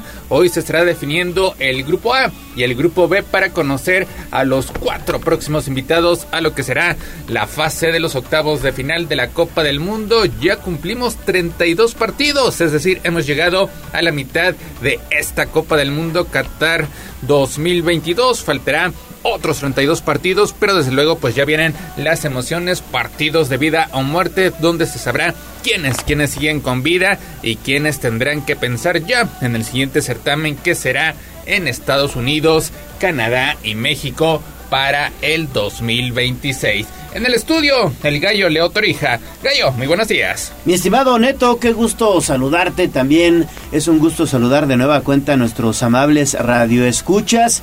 Pues en estos momentos hay conferencia de prensa de Gerardo el Tata Martino, en donde, bueno, pues también habló Andrés Guardado. Ellos están enfocando sus baterías, su discurso a hablar de la afición y de la alegría que le tienen que dar a los aficionados mexicanos. Se acaban de dar cuenta que ya viene el tercer partido, sí, viene el tercer partido, entonces sí hablan de lo importante que es darle alegría a la afición mexicana, cuando aquí lo hemos venido diciendo, mi estimado Neto, amables radioescuchas, lo más importante son los aficionados en el fútbol. Si no existieran los aficionados, estos señores no fueran estrellitas o estrellotas o futbolistas. Sí, de acuerdo, de acuerdo a lo que publica eh, mi selección MX, así se encuentra la cuenta oficial de la selección mexicana a través de Twitter. Eh, Gerardo Martino de manera textual dice, es un partido decisivo porque define los equipos clasificados. Sabemos que si ganamos nuestro partido podemos aprovechar el resultado del duelo entre Argentina y Polonia para clasificar. Ojo, si Polonia le gana Argentina, lo único que México necesita es ganar por cualquier marcador no importa si es por uno, por dos o más anotaciones, ganando, ganando por cualquier marcador, estarían avanzando a la siguiente fase Polonia y el conjunto de México. En caso de que este Argentina termina derrotando a Polonia, entonces ahí se tiene que definir el criterio de anotaciones porque México estaría llegando a cuatro puntos, la misma cantidad con la cual se quedaría el conjunto polaco. En estos momentos México tiene menos dos y Polonia tiene más dos, es decir, hay... un 4-0 te quita problemas para todo lo que necesita México, un 4-0 o más de cuatro goles. Más de cuatro goles, es decir, si Polonia pierde por la mínima diferencia, porque obviamente para que se dé esa combinación de resultados pues Polonia tendría que perder ante Argentina, intuyendo que sea por la mínima diferencia, entonces México tendría que conseguir este las cuatro anotaciones o tres anotaciones para irse a un criterio de desempate, porque pues los dos quedarían eh, con diferencia de más una anotación. Entonces ahí empezarían a jugarse las combinaciones, razón por la cual es importantísimo que México consiga, consiga goles. Son cuatro partidos consecutivos en Copa del Mundo donde México no consigue gol. Este mal no solamente radica en esta Copa del Mundo, hay que recordar que en el último, en la edición pasada, en Rusia 2018, los últimos dos partidos, México también se fue en cero después de caer en ronda de grupos 3-0 ante Suecia, resultado que por poco y le cuesta la calificación a la siguiente fase y ya en octavos de final, pues moralmente cabizbajos por no poder superar al conjunto de Suecia, Brasil termina también superándolos por marcador de dos goles a cero, que son eh, cuatro partidos, más de 360 minutos donde México no puede conseguir el gol. Obviamente esa realidad se recrudece más en estos momentos porque esa sequía de goles pues va desde los partidos de carácter amistoso y también algunos eliminatorios donde enfrentas a rivales pues que en el papel no tenían por qué darte eh, problema. A ver, ya metiste a Alexis Vega y no metió gol. Ya metiste a Chucky Lozano y no metió gol. Ya metiste a Henry Martin y no mete gol. Ya metiste a Raúl Jiménez y no mete gol. Pues ya puesta a Orbelín Pineda y Funes Mori. Ya, ya, ya, o sea, no tienes nada que Fue perder. cuestionado Gerardo Altata Martino sobre la situación de Rogelio Funes Mori, descarta que tenga una lesión, simplemente Ah, no le gusta. pues algo, algo no debe estar este, funcionando en los No me gusta. Funes Mori, pero entonces no llevo a Bebo Jiménez, ¿no? A Bueno. Santiago Jiménez. Entonces, Y pues bueno, Santiago Jiménez en estos momentos feliz de la vida se acaba de comprometer, al menos así lo presume. Créeme que ya no quisieran estar ahí con esa con esa actuación Sí. que tiene México, mejor te quedas aparte. Sí, y de hecho, pues él sabe que su mundial pro- probablemente sea el de 2026, Claro. donde llegará mucho más maduro, tal vez eh, si sigue con estas buenas actuaciones en un equipo de mayor prestigio allá en el viejo continente y tal vez como el encargado, entonces sí, de ser el atacante ideal y a la espera de conocer el nuevo técnico porque pues es un hecho que Gerardo el Tata Martino no continuará, no continuará. Un proceso sumamente criticado, todos peleando su cabeza desde las eliminatorias, desde que caíste tres veces ante Estados Unidos, este, en eliminatorias, en Copa Oro, en Liga de Naciones de CONCACAF. No perdiste de milagro en el Azteca ante Canadá porque le faltó contundencia al equipo de la hoja de Maple. Si pierdes en su visita a territorio canadiense, pierdes otra vez ante Estados Unidos, es decir, ante los equipos que ahora están en la Copa del Mundo. Pues México, México terminó batallando de más. No se le puede ganar a Costa Rica en el estadio Azteca y por eso vienen las críticas. Los resultados en los amistosos tampoco, tampoco acompañaron el desempeño de Gerardo del Tata Martino, que solamente tuvo un año positivo que fue el 2019. Lamentablemente en el 2020 aparece la pandemia, la selección mexicana deja de jugar partidos tanto amistosos como oficiales y pues ahí, ahí se acabó el idilio. Oye, pero acaban de ratificar a, John de Luisa. Entonces, ¿dónde viene este cambio profundo que se tiene que hacer en la selección? John de Luisa, que esto es un fracaso también de ellos. De los directivos. De los directivos. Eh, eh, generalmente cuando das la ratificación, cuando das el voto de confianza, es porque también se piensan en cambios. Si México mañana cae, cae eliminado, situación que no pasa desde Argentina 78, es decir, hace 44 años que México no se estaciona en ronda grupal que llevas ocho mundiales consecutivos avanzando por lo menos a los octavos de final donde el objetivo pues eh, mundial tras mundial es llegar por lo menos a los cuartos de final. Me parece que sí habría desesperación por parte de los dueños de los equipos y sí tendrían que tomar una decisión de pues quitar, quitar a John de Luisa, así como lo hicieron en su momento con Gerardo Torrado. Con, Torrado. Después de que fracasó con la selección femenil, con la selección sub-20, en fin, lo hemos comentado hace un año, tal vez el más difícil en muchísimo tiempo para los distintos representativos de la selección mexicana y lo que se esperaba, la mayor está rematando con esta serie de problemas. Bueno, pues qué lamentable. Y de verdad, esperemos que le vaya bien a México contra Arabia Saudita pero yo sí lo veo muy complicado. No hay poder ofensivo, no hay gol. Es el problema, necesitas goles. Necesitas goles. Y, y, lo estaban analizando ayer eh, Javier Aguirre y Ricardo Lavolpe. México necesita un jugador como Cuauhtémoc Blanco. No lo hay. Y Orbelín Pineda, de esas características, está en la banca. Sí, habrá, habrá que ver. O sea, los jugadores se ganan su puesto en los entrenamientos. Algo no le ha de estar gustando a Gerardo el Tata Martino, que pues prácticamente tiene concentrado a la selección mexicana. Los distintos reporteros que están presentes allá en Qatar solamente pueden observar pues los primeros 15 minutos de práctica donde los jugadores pues solamente trotan alrededor del terreno de juego y posteriormente pues tienen, tienen que abandonar la sesión. Así que pues no, pues no, no hay forma de enterarse de lo que está ocurriendo en los entrenamientos, qué pasa en los interescuadras, qué pasa en las acciones donde pues están probando suerte en la portería contraria para que Gerardo el Tata Martino pues tome, tome esa decisión. Ahora sí llaman poderosamente la atención porque en la mayoría de los partidos oficiales eliminatorios pues Gerardo sí estaba totalmente casado con Rogelio Funes Mori, por eso es que pues siguió con esa terquedad de convocarlo a pesar de que tuvo un semestre para el olvido, pero pues ya en estos entrenamientos no, no lo ha convencido. Recapacito. Recapacito, dice, no, Pero demasiado tarde, o sea, ya cuando lo tienes allá en Qatar y no puedes hacer modificaciones, no puedes llamar de último momento a otro jugador, solamente podría convocar de nueva cuenta a Santiago Jiménez en caso de que alguno de los delanteros pues presente una lesión realmente de gravedad.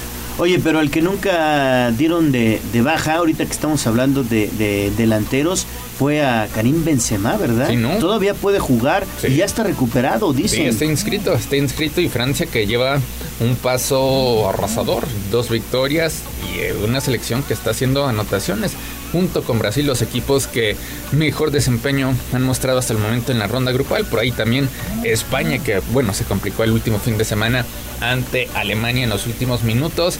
pero pues son, son las selecciones candidatas, por lo menos Francia acabó con esa maldición de campeonitis de mundiales que, eh, que venía desde el año 2006, donde el último campeón mundial pues no podía avanzar a la siguiente fase, a los octavos de final, por lo menos Francia termina con esa sequía y pues tiene, tiene una delantera poderosa donde realmente no están extrañando a Karim Benzema. Pero que va a jugar, ¿eh? Es un hecho que va a jugar, ya está recuperado. Ahora habrá que ver el ritmo del juego. El ritmo del juego porque pues eh, a quién quitas, Mbappé está haciendo goles, Giroud también está respondiendo, en fin, los ofensivos de Francia. qué pues, bonito problema tiene el técnico, ¿no? Sí, qué padre. es padrísimo el problema. Eso es fenomenal. Situación similar a la que tiene Brasil, que pues también tiene a nueve delanteros, a nueve delanteros. Y ayer lo vimos, este, era Vinicius, era Paqueta, era Richarlison, este, en fin, varios jugadores los que estaban intentando hacer daño sobre la portería de Suiza. Ahora qué difícil le tocan a Brasil, se le encierran, lo cual le complica el accionar al conjunto brasileño que tiene que pues prácticamente jugar de primer toque para encontrar espacio. Que lo complicado es aguantarle le dan mínimo 70 minutos en 0 a 0. Ahí es complicadísimo para los equipos que enfrentan a Brasil. Pues México, México ante Arabia mañana a la una de la tarde, misma hora del partido de Argentina contra Polonia. Así que pendientes, pendientes de los dos compromisos. Ahí en este grupo todos pueden calificar. Todos, todos, se mantienen con vida. Hasta Arabia puede estar dentro. De hecho, de hecho, este, pues la mayoría de los este, grupos tienen a todos, a todos los clubes, a todas las selecciones con posibilidades de avanzar a la siguiente ronda. Los únicos eliminados matemáticamente son Qatar y Canadá. Lástima por Canadá que pues había dejado un grato sabor de boca, pero bueno, también están enfocados en lo que será la Copa del Mundo de 2026. Pues vámonos ahora sí con los resultados de ayer porque pues mientras Neymar estaba trabajando las 24 horas al día pues para recuperar su tobillo maltrecho y volver a jugar en la Copa del Mundo, un Brasil pues terrenal le aseguró los octavos de final.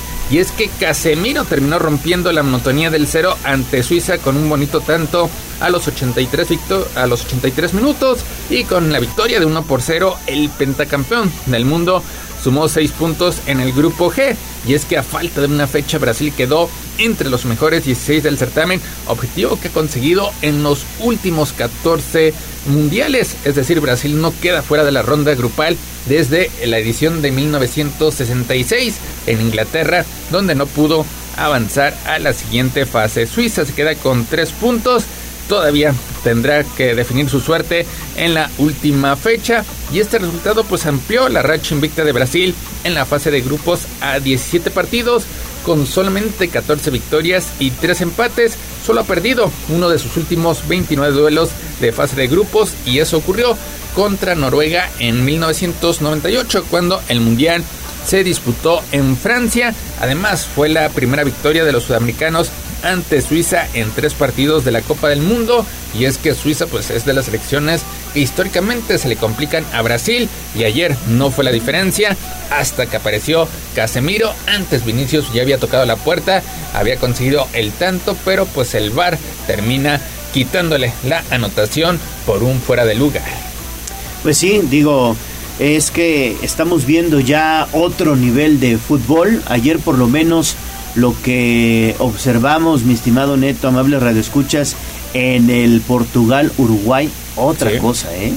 Qué bien juega Portugal ante un Uruguay que bastante eh, tímido, eh, y, y, sobre todo que siempre recordarás en los mundiales los uruguayos se habían caracterizado por una buena defensa muy férrea fuerte saben marcar a delanteros poderosos como Cristiano Ronaldo. Y la verdad es que pese a que Cristiano, lo comentábamos ayer Neto, ya no está para los 90 minutos, pues sigue jugando de manera espectacular. esos saltos que sigue corriendo y esos saltos que da para rematar de cabeza. No, no, no, sigue tremendo. Cristiano Ronaldo es un gran atleta, ¿eh? Es un gran atleta. Sí, sí, a los este, 37 años de edad. Hay que recordar que Cristiano Ronaldo nació en 1985, 37 años de edad, cuando pues la mayoría, la mayoría de los atletas pues a esa edad ya están prácticamente en el ocaso de su carrera, en el retiro. Cristiano Ronaldo pues sigue siendo el referente. Obviamente ya no aguanta los 90 minutos, por eso es que no completa los compromisos, pero por lo menos los 60 minutos que está en el terreno de juego, pues termina inquietando a los defensores. Ayer parecía que él había conseguido el primer tanto, de hecho todos los reflectores se van después de que termina supuestamente cabeceando un tiro centro por parte de Bruno Fernández.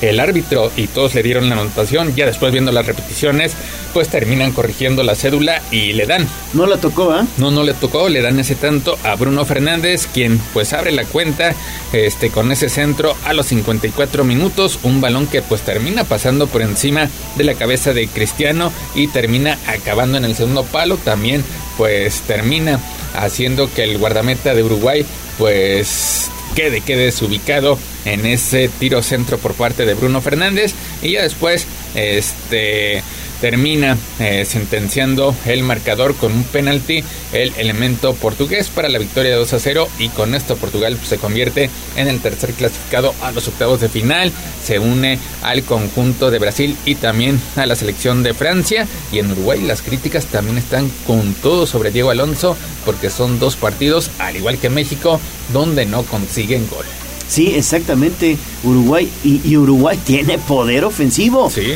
Yo ayer me quedé viendo, ¿está jugando Luis Suárez? Sí estaba jugando Luis Suárez, ¿eh? Luis Suárez que entró de relevo precisamente por Cavani, no los puso juntos, algo que te llamó también poderosamente la atención. Tiene a Darwin Núñez, un elemento que con el conjunto de Liverpool pues también es una de las figuras, no ha podido perforar la cabaña enemiga y pues una selección de Uruguay que termina reaccionando ya hasta pues un error un error del técnico uruguayo no no poner juntos a, Luis Suárez y a Cavani no sí tienes ese poder ofensivo vas contra Portugal pues tienes que ir con todo con toda la carne al asador mi estimado Neto y ahora pues está obligado a ganar y a golear el conjunto de Ghana, esperando combinaciones para pues por lo menos avanzar a la siguiente fase. Una selección uruguaya que pues también ya la edad le está pesando porque pues Luis Suárez y Cavani ya están prácticamente jugando su última Copa del Mundo, pero pues esperaba mucho más de Darwin Núñez que no ha respondido con el conjunto charrúa. Pero los, los eh, africanos ganaron, ¿eh?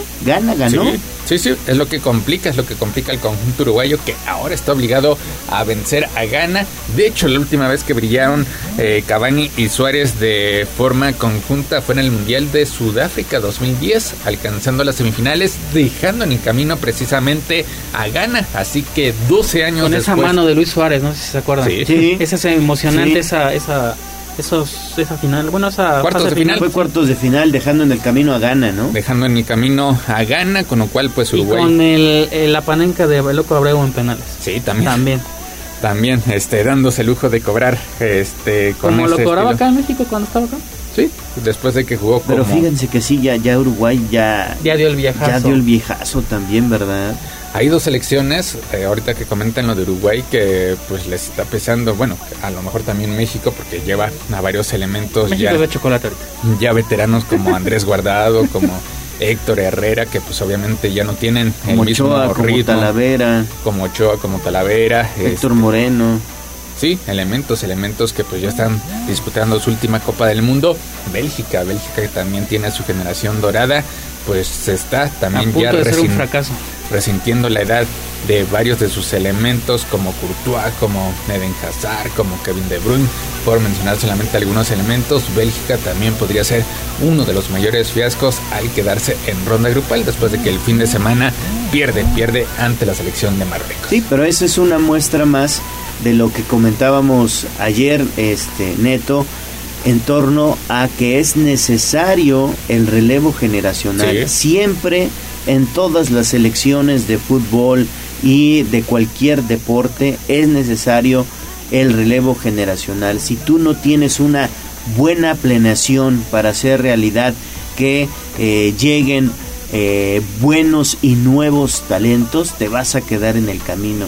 Por muy buenos jugadores que tengas, por eh, toda la experiencia que se haya adquirido, pero si tú no tienes unos talentos nuevos, preparados, que sientan la camiseta y sobre todo con la capacidad para jugar un mundial de fútbol, no, no te va a alcanzar y te vas a quedar en el camino. Ahí están los ejemplos que ahorita estamos mencionando, el caso de Uruguay, el caso de México, el caso de, de Bélgica, digo por, por hablar de, de algunos, ¿no? Y más, más en una Copa del Mundo donde pues es un torneo realmente relámpago, bastante corto, donde juegas fin de semana y juegas a mitad de semana. Es decir, necesitas descanso porque puede que algunos elementos todavía brillen con sus equipos, pero tomando en cuenta que solamente tienen actividad cada ocho días. Aquí juegas un partido pues de bastante intensidad en martes y el sábado ya tienes que disputar el siguiente compromiso y después el miércoles afrontar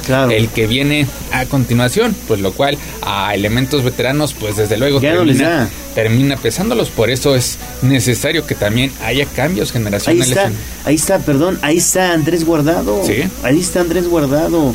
Te aguantó corriendo de manera intensa 30 minutos, no más. Por cierto, de manera extraoficial, pues había mencionado que Guardado estaría fuera por 10 días. Hoy sale la rueda de prensa junto con Gerardo el Tata Martino y dice que se encuentra bastante bien y que si el técnico lo desea, pues él está listo para ir de inicio. No, pues simplemente se le acabó el gas. Sí. Se la- Imagínate corretear 30 minutos a, a Messi.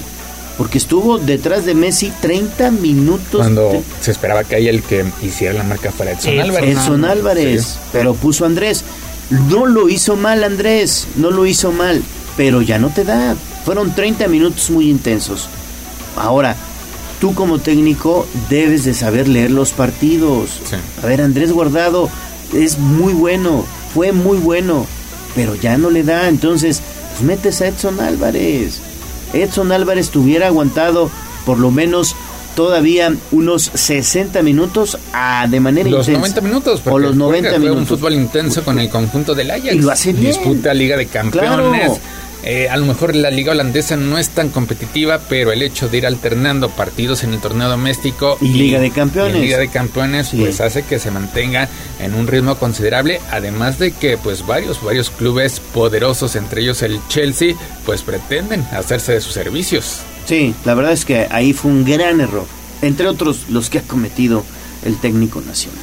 Pues vámonos con la actividad de este martes. Ya se definen, se definen los grupos. Hoy hay cuatro compromisos. Ya terminaron los partidos de las 4 y de las 7 de la mañana. Entonces ahora la actividad estará iniciando a partir, a partir de las 9 de la mañana. Se estará definiendo el grupo A.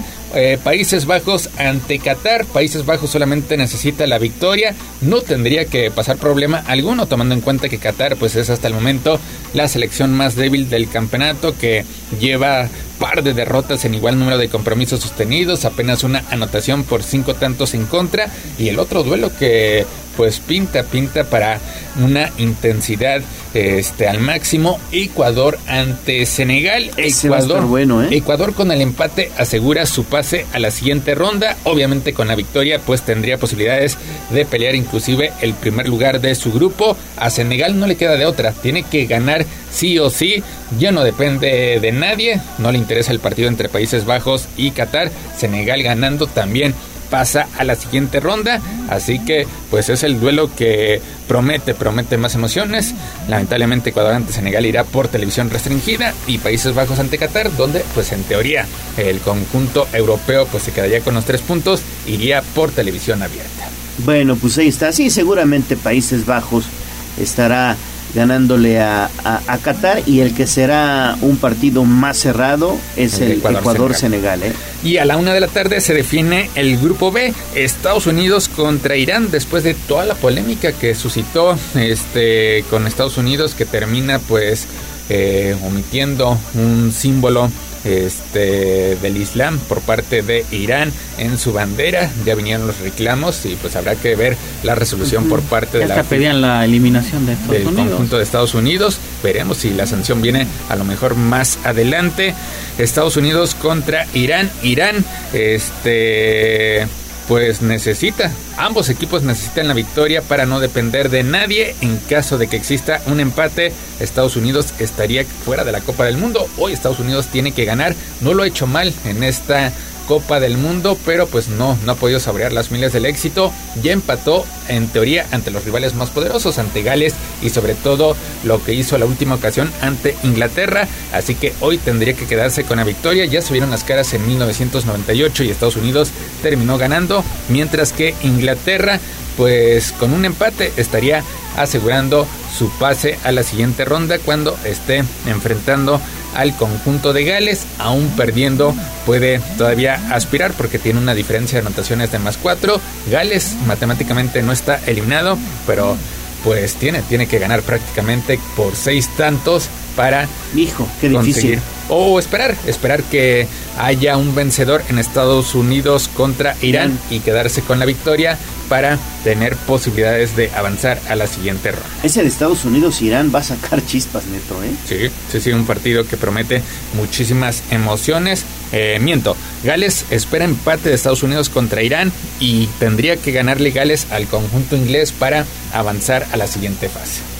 Bueno, pues veremos qué pasa entonces. Yo creo que la tiene difícil Gales, ¿eh? Sí, Gales prácticamente ya está eliminado, matemáticamente no. Se puede, se puede dar todas las posibilidades. Este partido será a la una de la tarde. Pues Gallo, hasta aquí lo más relevante en temas mundialistas. Perfecto, mi estimado Neto, y regresamos más adelante. Hay que brindar detalles de la carrera de el Puebla de la Franja porque tenemos sorpresas también, ¿eh? Sí, hay sorpresas pendientes también de nuestras redes sociales y el Puebla que ya regresó a pretemporada. Perfecto. 8.2 de la mañana, pausa y regresamos con más a Tribuna Matutina.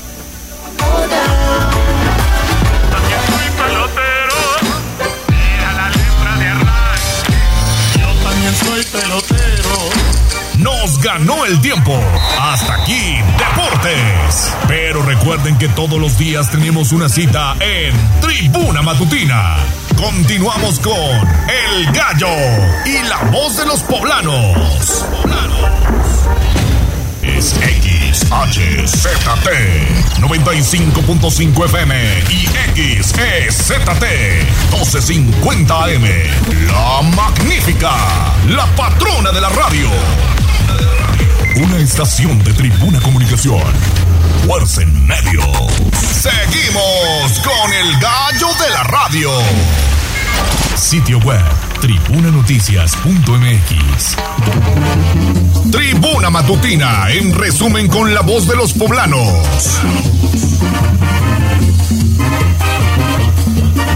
El presidente municipal Eduardo Rivera encabeza la inauguración de la tienda Mercado Bachoco con una inversión de 135 millones de pesos y la generación de 110 mil empleos directos e indirectos.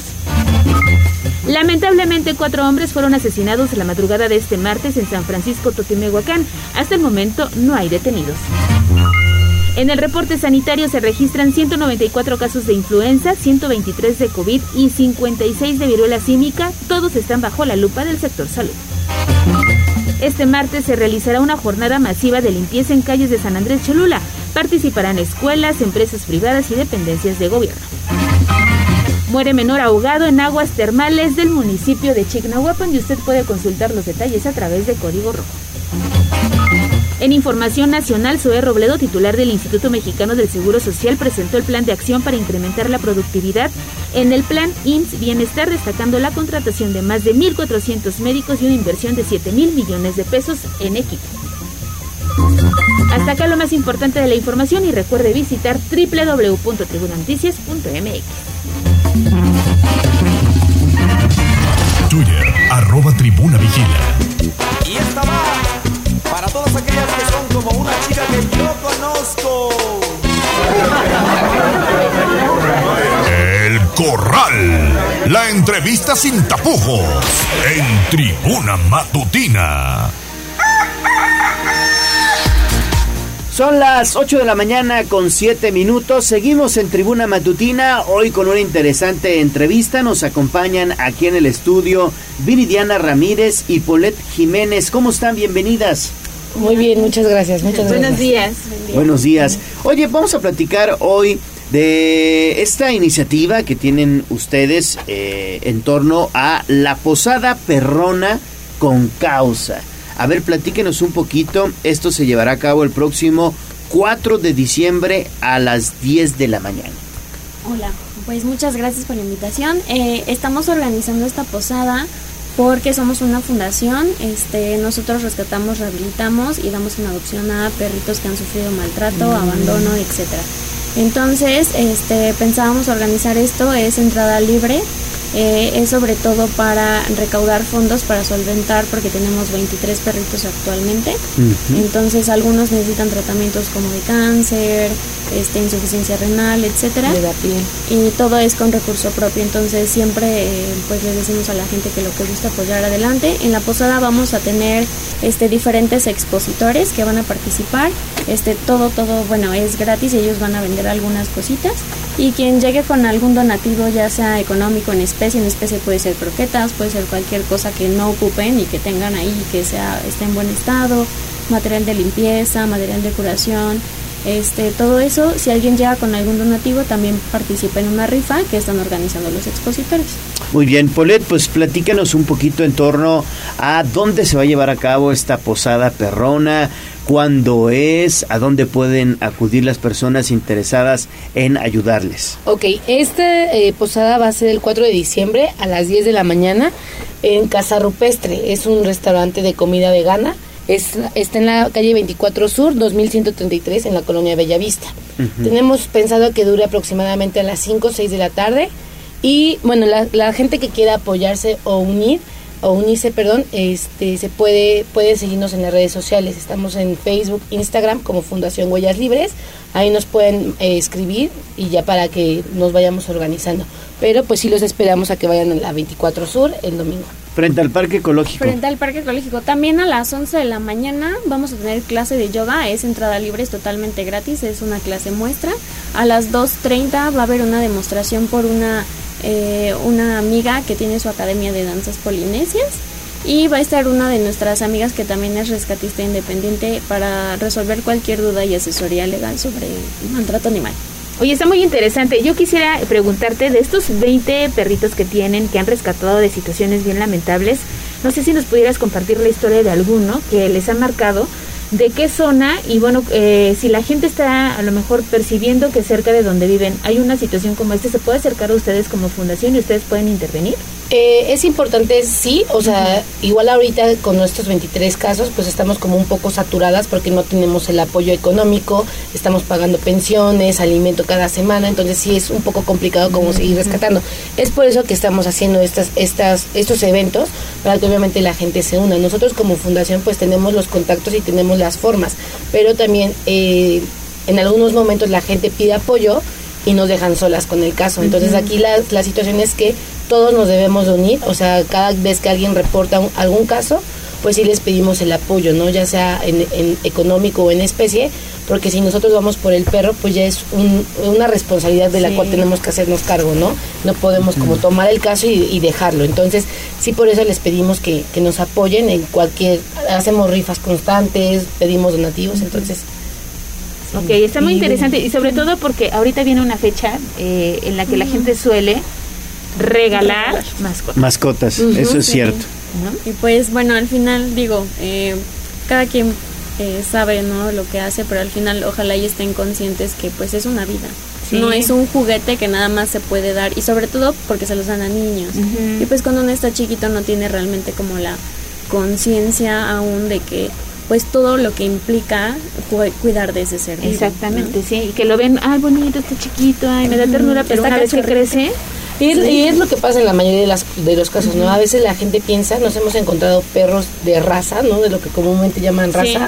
En situaciones muy feas y entonces dices, nadie se salva, ¿no? Entonces es, ¿para qué comprar si hay un montón de, a- Claro. de para dónde adoptar, ¿no? Y también una de las situaciones que queremos hacer es crear la conciencia sobre la esterilización, ¿no? Porque hay veces que la gente no esteriliza a sus mascotas, se les pierden o los sacan a la calle y entonces pues eso obviamente aumenta la situación, ¿no? Todo, todo esto eh, que nosotros estamos tratando de erradicar con la fundación, pues es parte de, de responsabilidad de todos, ¿no?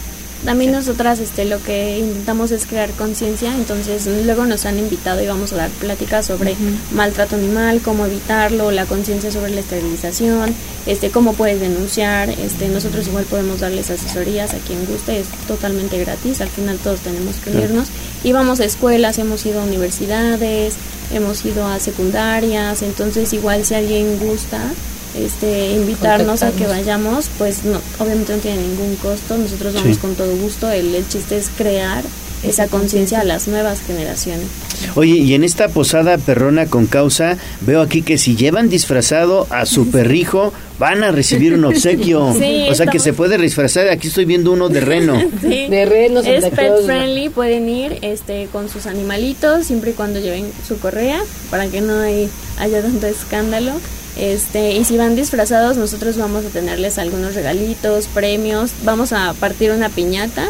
Este, y esa piñata va a estar llena de puros premios para pues Está para interesante, mascotas. sí, pero además, eh, bueno, la, la intención es crear esa conciencia, poder sumar, poder apoyar, pero lo están enriqueciendo con muchas actividades, ¿eh? Sí, sí, pues es que tenemos que buscar la forma de que la gente se una, ¿no? Sí. Al final del día, como te comentaba anteriormente, esto es responsabilidad de todos. Claro. Entonces, el, el erradicar la situación de los perros en la calle obviamente nos va a beneficiar a todos, ¿no? Entonces es esta parte de hacer partícipe a, a más personas para que se den cuenta que pues es una situación que como fundación a veces nos rebasa, ¿no? Es de, ok, sí podemos apoyarte porque tenemos los contactos, porque tenemos la- las formas, ¿no? Pero pues si en algún momento se nos sale de las manos y no podemos con todo. Entonces, por eso es que pe- pedimos este, este apoyo y pues hacemos cosas de este Claro. tipo para que también no se malinterpreten las cosas, ¿no? Porque igual nos ha tocado que gente piensa que pues nos quedamos con el dinero de, de las donaciones y pues obviamente no, ¿no? O sea, demostramos que se paga pensión, que se llevan casi cuatro bultos a la semana en una pensión, entonces pues sí, sí hay, hay gastos fuertes. Claro. También, por ejemplo, el rescatar un perrito, este a veces no es nada más, ay, lo rescatamos, su protocolo de salud que es esterilizar, vacunar y desparasitar y ya encontrarles casa. Luego nos han tardado encontrarles casa hasta más de un año y aparte muchos eh, que han sufrido maltrato, o sea, maltratos fuertes, sí se necesita esta rehabilitación psicológica para los animales porque no podemos dar en adopción un perrito que pues que tiene mucho miedo, que puede llegar a morder, que puede, que tiene pues estos síntomas de maltrato y solo busca defenderse. Igual luego ahí tenemos este apoyos con entrenadores, igual quien quiera adoptar, este tenemos muchos perritos en adopción y se hace un protocolo eh, estricto de adopción, se firma contrato de adopción, todo tiene validez legal, nosotras estamos constituidas legalmente y quien adopte tenemos un entrenador que nos apoya gratis para poder este ayudarlos a adaptarse a su nuevo hogar. Sí, es toda una integración. Fundación Huellas Libres. Así es. Y las personas que quieran o deseen adoptar un perrito, ¿a dónde se pueden comunicar? Se pueden comunicar en redes sociales, en Facebook, estamos como Fundación Huellas Libres AC, en Instagram eh, arroba Fundación Huellas Libres. Eh, nuestros números, si quieren, se los pasamos. El mío es 2222 60 85 42. Pueden escribirnos de preferencia por WhatsApp porque luego llamadas no nos da tiempo de contestar. Pero por. WhatsApp les mandamos todos los requisitos que quieran, este, bueno, que se necesitan. De, pueden ir a ver a los perritos siempre y cuando después de haber mandado sus solicitudes. La verdad no damos la dirección en donde tenemos eh, tenemos un pequeño mini refugio donde tenemos ahí como 13 perros, pero ya está lleno. Es un espacio muy muy pequeño y solo lo damos cuando ya se ha pasado todo el proceso porque existe el riesgo obviamente que nos van a aventar perros. Ya, bueno, a mí ya me fueron a aventar dos. Entonces, este, pues obviamente te los van a aventar y es como de, ay, pues hay que se quede. pues Eh, no. Pero pues sí por pues co- confidencialidad. Y hay todo. que llevar orden también. Claro. claro. ¿No? Ok, también mi teléfono es 2226 280638, igual un mensaje de WhatsApp y ya les mandamos las fotos de los perritos que están en adopción y como dice Paulette, los quieren conocer, pueden irlos a conocer y ya también los, los entregamos ya con todo su protocolo. Igual en la posada vamos Va- a llevar como tres o cuatro. Ajá, ahí, va- dice que va a haber adopciones, ¿no? Sí. Para quienes estén interesados en, Claro en sí. darle un hogar, ¿no? Sí, Pero claro. sobre todo con cariño. Sí, eso es lo que pretendemos, obviamente, eh, pues, eh, darlos en adopción a alguien que sí los va a tratar bien, ¿no? Porque pues vienen sufriendo mucho, quién sabe cuánto tiempo estuvieron en la calle, cuántos golpes recibieron, entonces lo que buscamos es que queden en una buena familia que obviamente nos Claro. demuestre que pues los están cuidando bien. Muy bien, pues Viridiana Ramírez y Polet Jiménez, muchas gracias por acudir a Tribuna Matutina y que tengan mucho éxito en su gracias. posada perrona. Gracias Muchas a gracias a ustedes. ustedes por invitarnos. Gracias. Gracias. 8.18, vamos a pausa y regresamos con más aquí a Tribuna Matutina. Todavía tenemos pendiente la bolsa de trabajo y recuerden que vamos a agendar mastografías sin costo. Volvemos.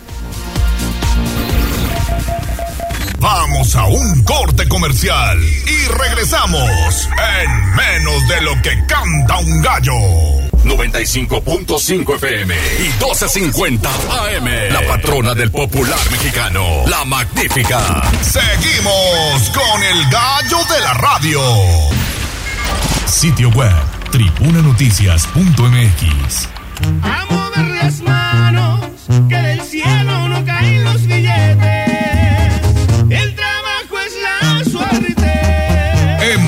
Puebla sí hay chamba. Bolsa de trabajo. Tribuna matutina.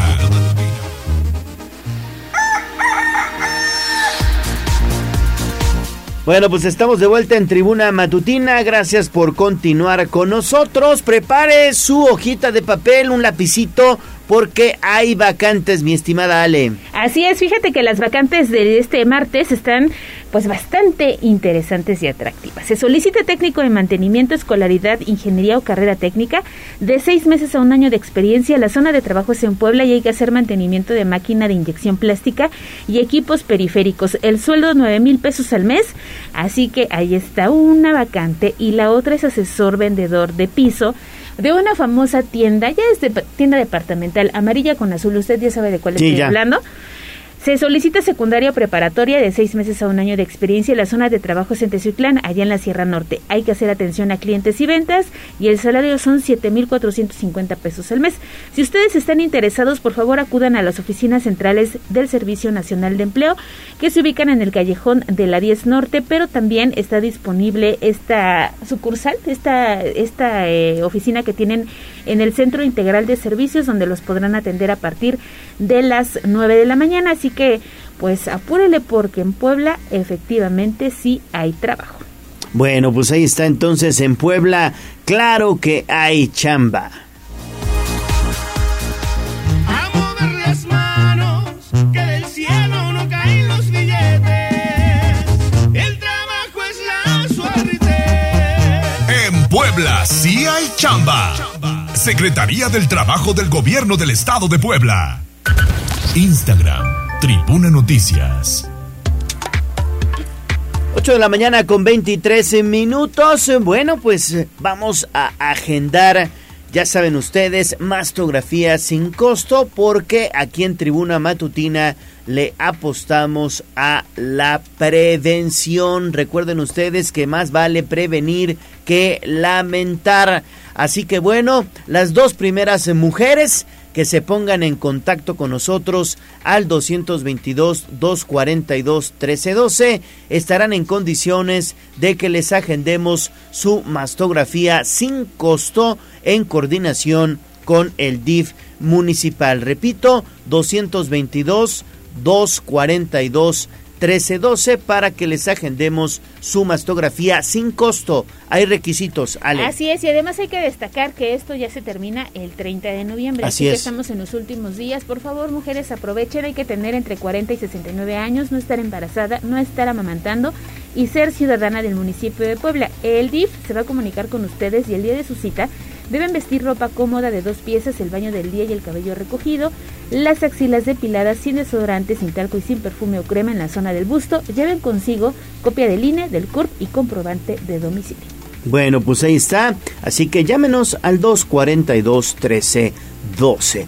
824, vámonos con información de la ciudad, de las calles de Puebla y de lo que está sucediendo en algunos puntos de esta urbe. Twitter, arroba tribuna vigila. ¿Por dónde sí y por dónde no? Aviso. Regresamos contigo, David. ¿A dónde andas? Adelante con tu información, por favor.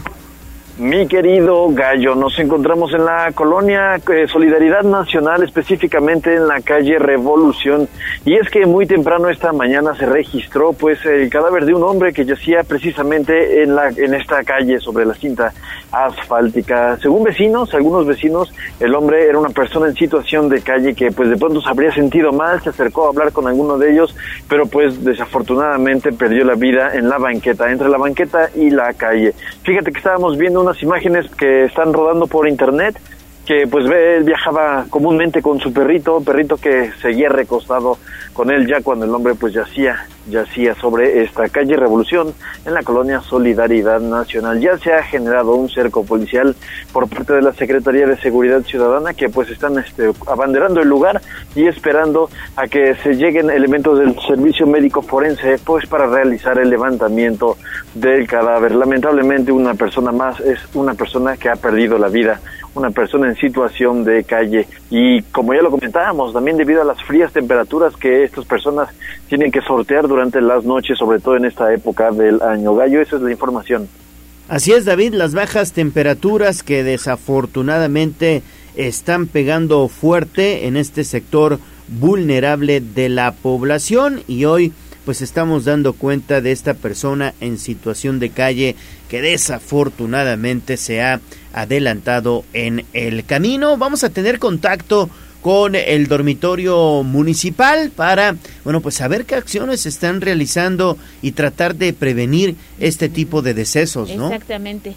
Ahí vamos a estar muy pendientes y seguramente están por iniciar los recorridos porque bien lo dice David, hoy por lo menos se registró frío en la ciudad durante Mucho la mañana, frío. pues que decía que iba hasta con doble guante, creo que doble chamarra, porque sí ha bajado la temperatura en la ciudad. Así es, mucho, mucho frío. Gracias, mi estimado David. Eh, seguimos pendientes, Gallo, seguimos patrullando la ciudad.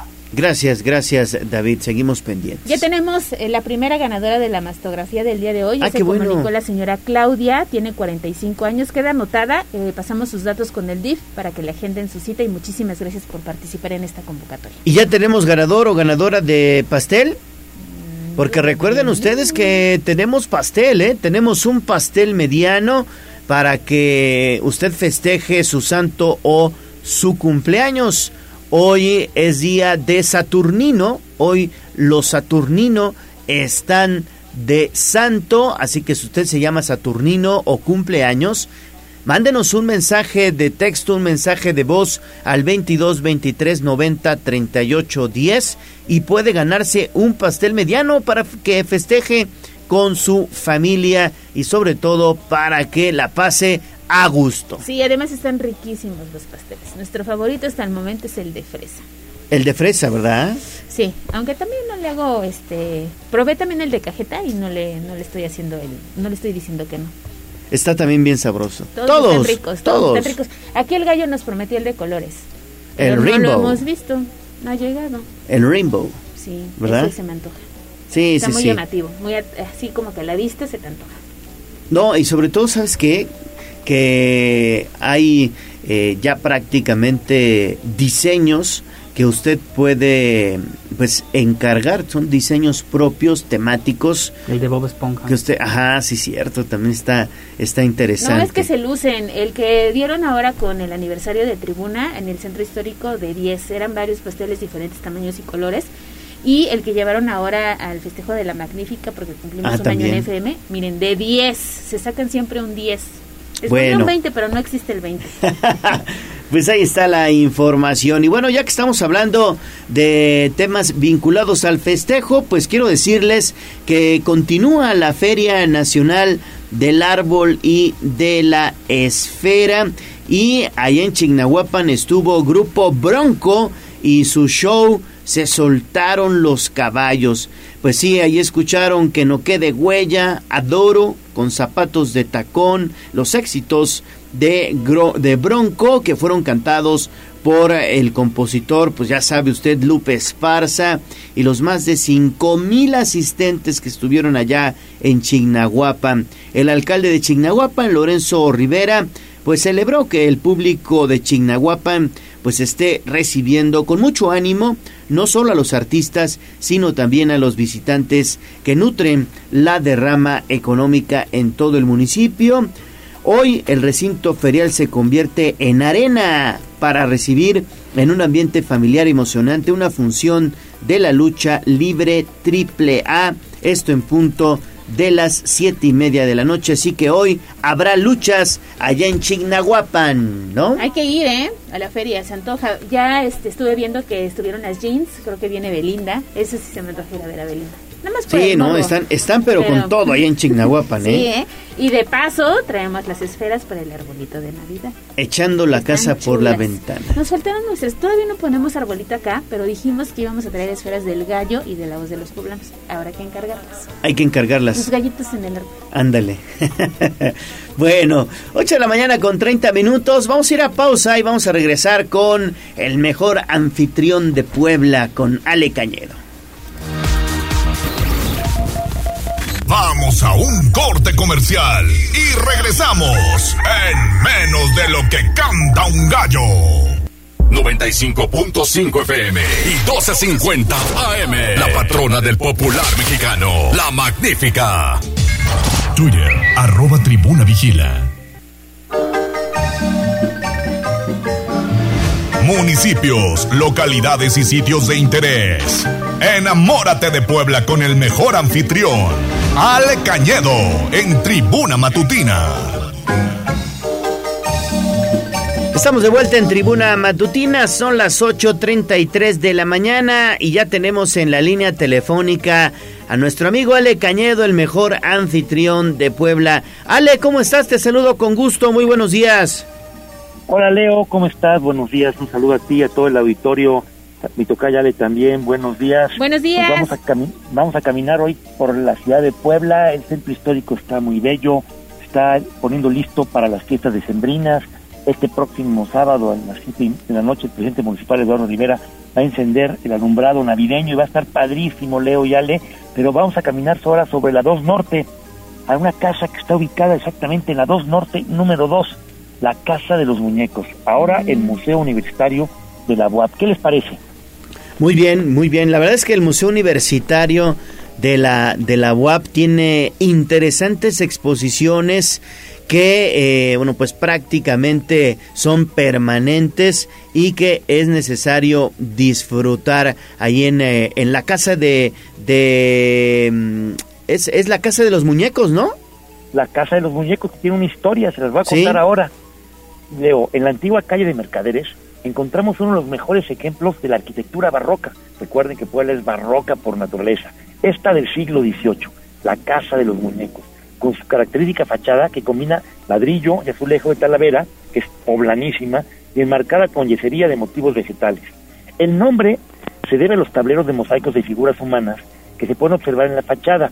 Cuenta una leyenda, Ale, que don Agustín de Obando y Villavicencio mandó construir esta casa de mayor altura que el entonces edificio de ayuntamiento, que no es el actual. Ahí antes era casa consistorial. Recordemos que el edificio actual del ayuntamiento fue construido de 1896 a 1906. Esto fue siglo XVIII, en los años de 1700, pues era otro edificio de ayuntamiento. Eh, es hecho que los regidores de la ciudad, en ese momento, en siglo XVIII, no les gustó que una casa de un vecino fuera más alta que la propia edificio donde ellos trabajaban. Por lo tanto, se opusieron. Sin embargo, se hizo un tema legal, una victoria que logró el propietario y logró con su construcción. Y dice la leyenda que él se burló de los opositores a través de poner figuras humanas grotescas. Aún podemos ver sobre la puerta el escudo de la familia Obando y Villavicencio.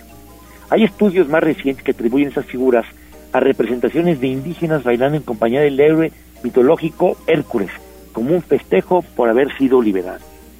En 1835, ya en el siglo XIX, albergó el primer almacén de hilados y tejidos de algodón, propiedad de Esteban Antuñano, quien fue quien introdujo la primera fábrica textil con maquinaria hidráulica en México, llamada La Constancia Mexicana. Más tarde, en 1862, la primera planta ocupada por el almacén, la Ciudad de México. El primer, entre comillas, cajón de ropa que hay en Puebla, propiedad de la compañía francesa Lyons Hermanos y Compañía, que 15 años más tarde se renovaría para ocupar el edificio adyacente conocido ahora sí como las fábricas de Francia. Ahora en esa esquina es un edificio de estilo francés que representa también una cafetería y una, un restaurante. En el siglo XX, la Casa de los Muñecos cambió a muchas actividades. Fue también un lugar donde se estrenó en los años 30 el famoso Cine Lux, que fue la primera sala de la ciudad y dedicada exclusivamente a la producción de películas especiales de la época. Posteriormente la casa tuvo muchos usos como hotel, boliche, billar, estudio fotográfico. Afortunadamente se recuperó y la Benemérita Universidad Autónoma de Puebla Desde 1987 la nombró sede del Museo de la Universidad Autónoma de Puebla. En su acervo destacan colecciones pictóricas incluye obras del gran autor novohispano Cristóbal de Villalpando, Miguel Cabrera y José Luis Rodríguez Alconedo, entre otras, así como una colección muy curiosa de aparatos científicos. Vayan a visitarla, es un lugar muy bonito, está cerca del Zócalo y pueden fotografiar y conocer y ver la famosa Casa de los Muñecos, Museo Universitario de Puebla, en la 2 Norte número 2. Y el presidente municipal Eduardo Rivera les pide que el rumbo de estas fechas sea el centro histórico, porque contigo celebremos la Navidad. Sí, sí, sí, la verdad es que hay que aprovechar esta importante Casa de los Muñecos, el Museo Universitario de la Benemérita Universidad Autónoma de Puebla y la exposición de instrumentos de laboratorio que tiene ahí la Casa de los Muñecos es muy, muy interesante, mi estimado Ale. ¿eh? Es muy interesante y vale, vale mucho la pena ir a conocerla, ir a disfrutarla y pasear un día más en esta ciudad de Puebla. Hay que recorrerla todos los días. Así es, Tocayo. Yo también quisiera destacar esta famosa leyenda que existe sobre un cuadro maldito, que todo aquel que se ha propuesto pues restaurarlo, al parecer, de acuerdo a lo que dicen algunas voces, pues pierde la vida, ¿no? Es una de las sí leyendas urbanas que se cuentan. Esa sí no, esa sí no sabía. Eh, si mira, todos los días aprende algo nuevo y todos construimos Sí, es una de las leyendas urbanas historias, que existen. historias de la ciudad de Puebla. Qué, boni, qué bonito. Fíjate. Sí, yo por eso no pinto ni hago nada para no tener Ni yo tampoco complejo. restauro, Tocayo, no, Ni tampoco. restauro, yo tampoco. Mejor no, toca. Mejor, Mejor recorremos y que- conocemos. dediquemos a lo que nos toca hacer. Ustedes ser los mejores per- periodistas y reporteros y nosotros aquí a vender el turismo, a trabajar, disfrutar, a promover la ciudad Oye, de. Puebla, la Puebla de Los Ángeles. Ya que estás mencionando el tema del, del turismo, ¿cuántos eh, visitantes esperan para este fin de año? Mira, esperamos alrededor de 200 mil visitantes con un incremento del 10% y esperamos que se llene la ciudad y que disfruten, que vengan a comprar muchas cosas y que coman todo lo que puedan comer de comida poblana y también comida de temporada navideña. 200 mil visitantes, fíjate nada más. No, pues muy buena cifra, mi estimado Ale, y la ocupación hotelera estará a tope, ¿no? Esperemos que esté bien, este, apoyándonos con la inspección de hoteles y moteles del, del Estado de Puebla, que dirige Manuel Domínguez Gavián y Gustavo Ponce León, trabajar en conjunto con ellos. Perfecto, Ale Cañedo, pues muchas gracias y seguimos recorriendo la ciudad la próxima semana, ¿no? Estamos por acá y esperemos poder vernos ahí en cabina. Siempre es un gusto ir en cabina, pero luego, mira, ahorita vengo de una actividad, se inauguró una tienda especial en los programas que se lleva el gobierno de la ciudad por el presidente municipal y por eso me impidió estar físicamente con ustedes platicando, pero espero verlos pronto.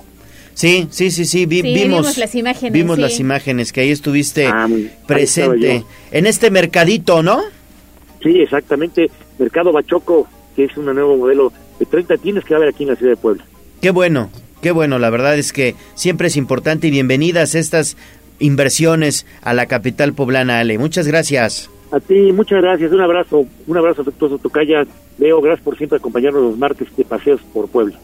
Gracias, Ale, que tengas un excelente día. Oye, tenemos Igualmente, tarea para ir a visitar la casa de los Sí, muñecos. No hay que solamente ir. como que pasar y ver, ¿no? Sino adentrarnos, conocer un poquito más de lo que tiene a su interior. 20 minutos y darán ya las 7 de la mañana.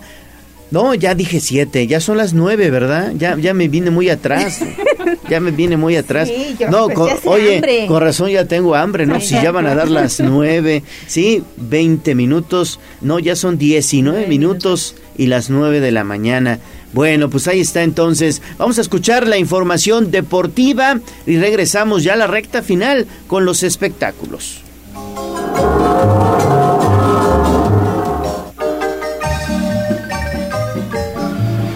Enamórate de Puebla con el mejor anfitrión, Ale Cañedo, en Tribuna Matutina. En Tribuna Matutina, fútbol, béisbol, box, lucha libre, automovilismo y todo el mundo del deporte. Play Ball. En Tribuna Deporte, lucha libre. Bueno, pues ahí está, estamos de vuelta ya en tribuna matutina. Ahora sí, pues bríndanos detalles neto de cómo va a estar la carrera del Puebla de la Franja. Así es, Gallo, así es, sale pues con el objetivo de incentivar la activación física por parte de los aficionados del Club Puebla. Pues el equipo ayer terminó presentando la playera y medalla que estarán entregando en la carrera Corre por la Franja que se llevará a cabo el próximo domingo 11 de diciembre y que tendrá como meta la cancha del Estadio Cuauhtémoc. De hecho, eso es el extra principal que todos los competidores podrán el césped dos veces mundialista. Así lo dieron a conocer en rueda de prensa donde señalaron que pues se vuelve, se vuelve a retomar esta justa después de la pandemia, por lo que esta será su tercera edición, recordando que ya se llevó a cabo tanto en 2018 como en 2019. Y es que sobre los detalles técnicos, pues habrá distancias de 3, 7 y 15 kilómetros. Escuchamos parte de lo que llevará a cabo la carrera La Justa Corre por Puebla estacionamiento privado del Estado Cuauhtémoc y con meta en la cancha del Estado Cuauhtémoc. Las distancias son 3, 7 y 15 kilómetros, empezando con 15 kilómetros, posteriormente 7 y al último 3 kilómetros. Eh, la ruta es alrededor de los monumentos eh, de Puebla, los fuertes de Loreto y Guadalupe, llegando hasta el Zócalo prácticamente y regresando nuevamente a lo que es el Estado Cuauhtémoc.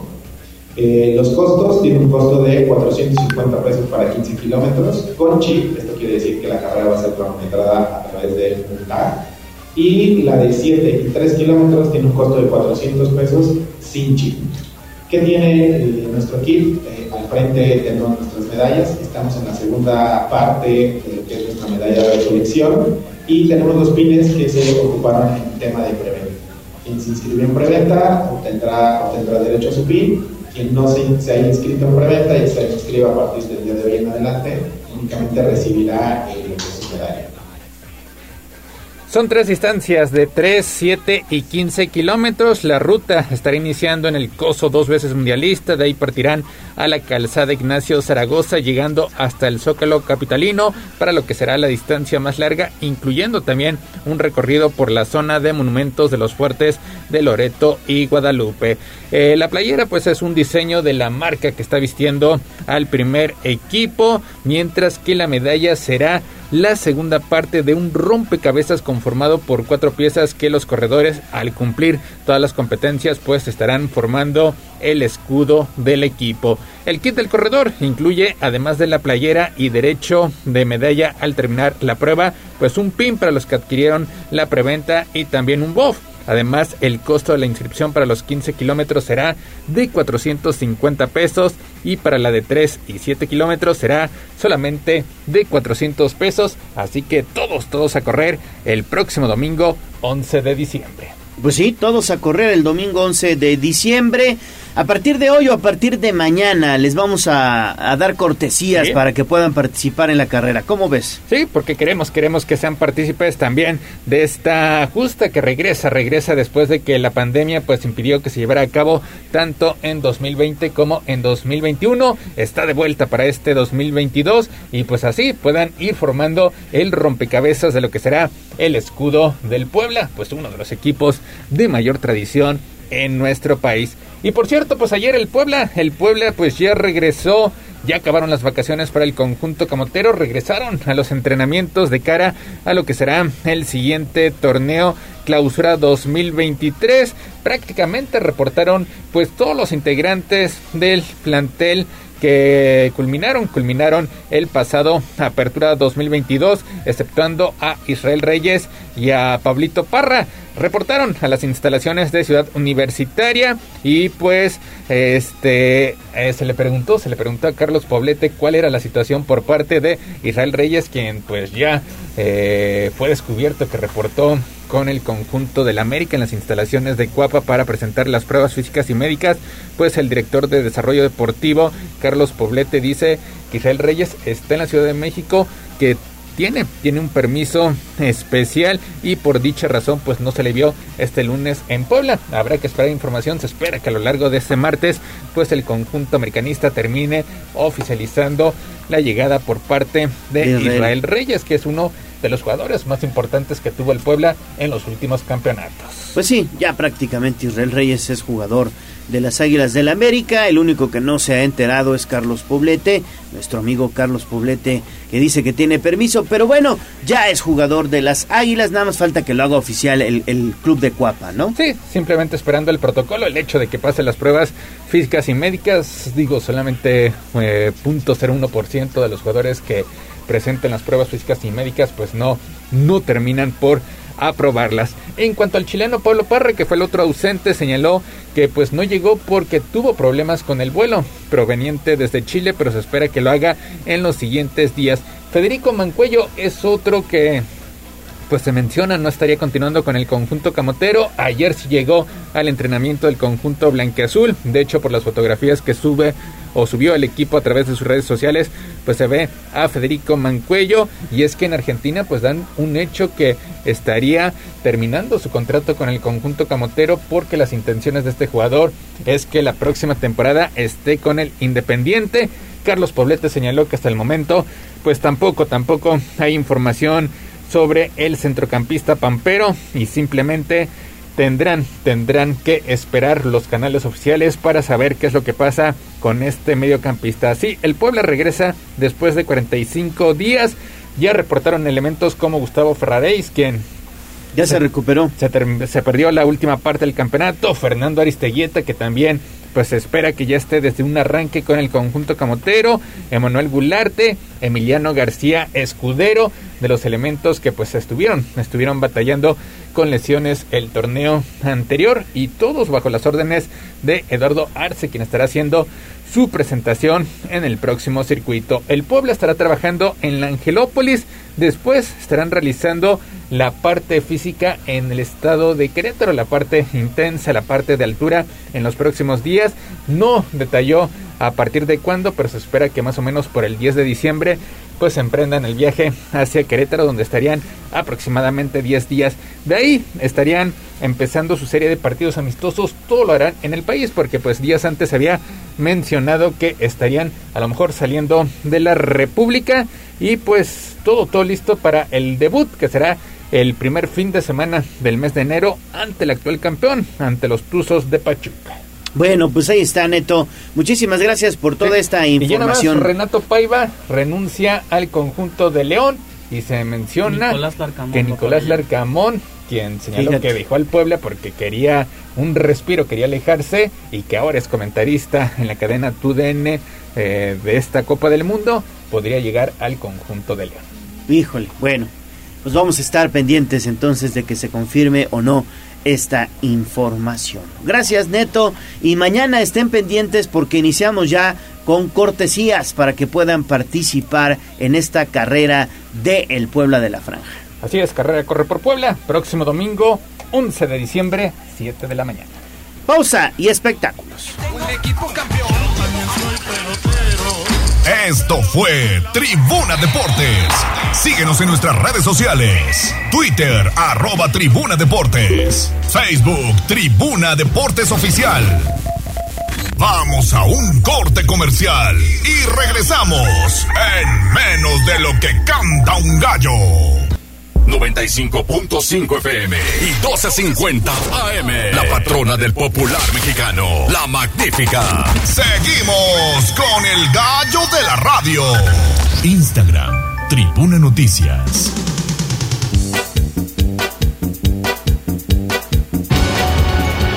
Sobre la tarima. Espectáculos, chismes y mucho más. En Tribuna Matutina.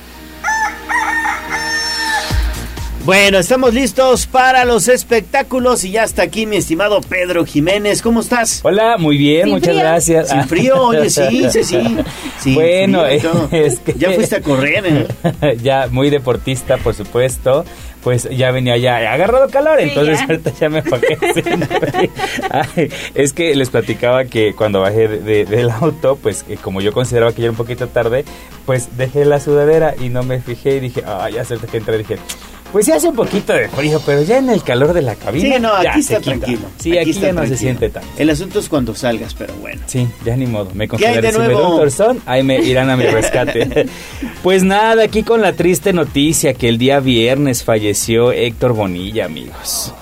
Desafortunadamente, eh, pues no pudo contra el- el cáncer de riñón, entonces pues le ganó la, la, la batalla, el cáncer y pues justamente el día, el día de ayer tuvieron su primer pues homenaje en el, en el Palacio de Bellas Artes y la verdad fue todo un espectáculo. eh, hubo muchas, muchas este, estrellas que fueron a dar el, el último adiós.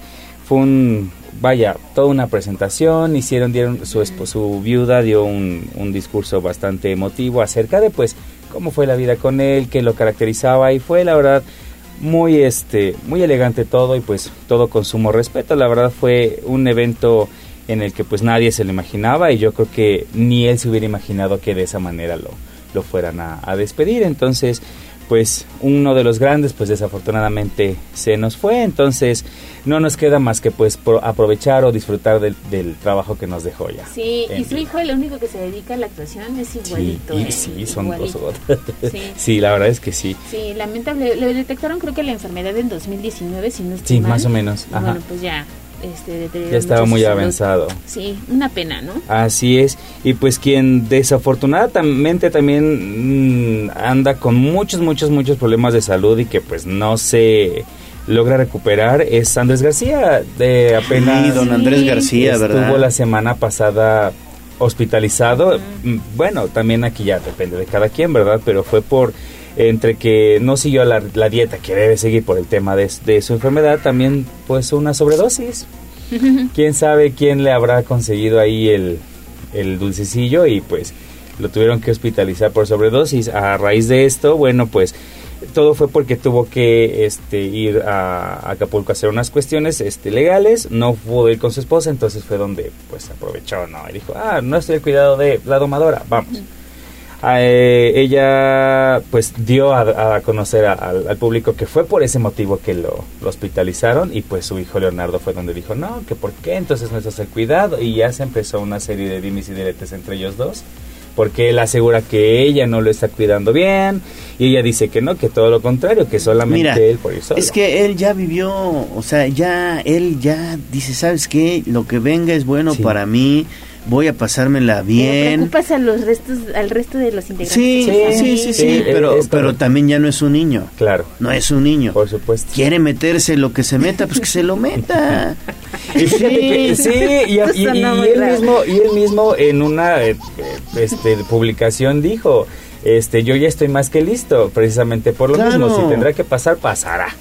Entonces, pues, quien bien dice, ¿no? Quien por su gusto muere Sí, muerte. ya quiere alcanzar a Héctor Bonilla. Sí, Pues sí. ya también ves que se nos fue Héctor Bonilla. También un gran actor, el poblano Héctor Bonilla de Teteles. Así Tetela es. de Ocampo, perdón, Tetela Pero de tú Ocampo. crees que sí lo, bueno, eh, quién sabe, en este, en este A ver, mundo. Andrés García fue un gigolo. Andrés García fue un tipazo. Tuvo las mujeres que quiso. Ahorita, decrépito. Sí, ya se no. quiere morir. No quiere que lo vean así. Imagínate. No, pues lo sí, ya. Imagínate. o sea, te pasa facturas al final de cuentas Sí. la vida loca que tuviste. La verdad es que fue un. Sí, en su momento. Sí, no, fue un, un galán. Obviamente que sí. Sí. Fue un galán y, y- y- y- y tuvo a las mujeres que quiso. Por eso te digo, ahorita que me vean así decrépito muriéndome, no, Sí, ¿sabes no, qué? pues no. Después de lo que fui, Eh, Todavía se hizo fotos con Carely eh, García. Sí, es Carely García. sí, Carely, ajá. con la niña Este, esta de Carely redes, Ruiz. so- Ella, de- Carely Ruiz. de redes sociales, Ajá. ¿no? De OnlyFans. Sí, sí, sí, Sí, sí. se hizo fotos con ella. Y todavía Sí. la abrazó Ajá. muy acá y todo, porque él fue así. Sí. Y hoy, y yo cuan- la recuerdo con esta relación, no sé, digo, corríjanme, este, con la tigresa. Sí, Uy, pero sí, ajá, sí, sí, sí, hace también, algunos años. Ah, también, sí, era otro. Pues es que, ajá, eran, eran, eran completamente diferentes, sí. Sí, sí, sí, pues a ver qué, en qué, en qué resulta y pues también si él ya está pues más que puesto, pues no queda más que la resignación de la familia. ¿no? A ver qué sucede. Ya por último, eh, pues hay un documental que está por estrenarse este 6 de diciembre de Jenny Rivera. El detalle es que no está autorizado por la familia y solamente serán tres capítulos de una hora cada uno y solamente van a tocar el tema de su fatal accidente. Pues obviamente nadie sabe, ¿no? O sea, a qué se, se especulan muchas, Muchas cosas, de qué pasó en ese, en ese momento, pero pues aquí supuestamente el documental que se llama ¿Quién mató a Jenny Rivera? Who Killed Jenny Rivera, el título original. Pues va a tratar sobre esto. Los familiares de Jenny ya salieron directamente a brinco a decir que no está autorizado, que ellos no este, colaboraron de ninguna manera con la información que se presenta en ese documental. Incluso su hijo, eh, Mike Rivera, invitó a toda la audiencia, a todos los fans que no lo vean, que porque Mm, ¿Qué crees pues... que alimentaste más la curiosidad? Exactamente, sí, porque dice que no, que no se le hace justo que pues ciertas empresas quieran lucrar con pues la, la muerte de, de su marido. Entonces, Jenny. la verdad es que pues sí, a final de cuentas yo creo que la gente pues por saber qué pasó, ¿no? Porque te, te, te vendieron una idea en la que pues pues no sabes qué pasó, quién sabe qué hoy de qué voy a tratar. Ajá. Que Pero vayan a revelar. entre tanto, mm, ya está el próximo 6 de diciembre. Pues yo sí la voy a ver. No es por puro morbo. Por morbo, sí. Por dos. Exacto. Bueno, ya ¿Ves? somos tres. Sí. Sí, ¿no? Ah, ya, ya veremos de qué, qué tal estuvo. Alimentame más mi curiosidad. Así es. y pues eso, eso, Nos tenemos que ir, amigos. Gracias, mi estimado A Pedro. ustedes, ya saben, un gusto. Gracias. Gracias, Aura Mones en la operación técnica, La Chiquilla, Abraham Merino en la producción, Jazz Guevara en las redes sociales, Ale Bautista, nos vamos. Descansen. Mañana aquí nos vemos en punto de las seis. Soy Leonardo Torija, el gallo de la radio. Que tengan excelente martes. Adiós,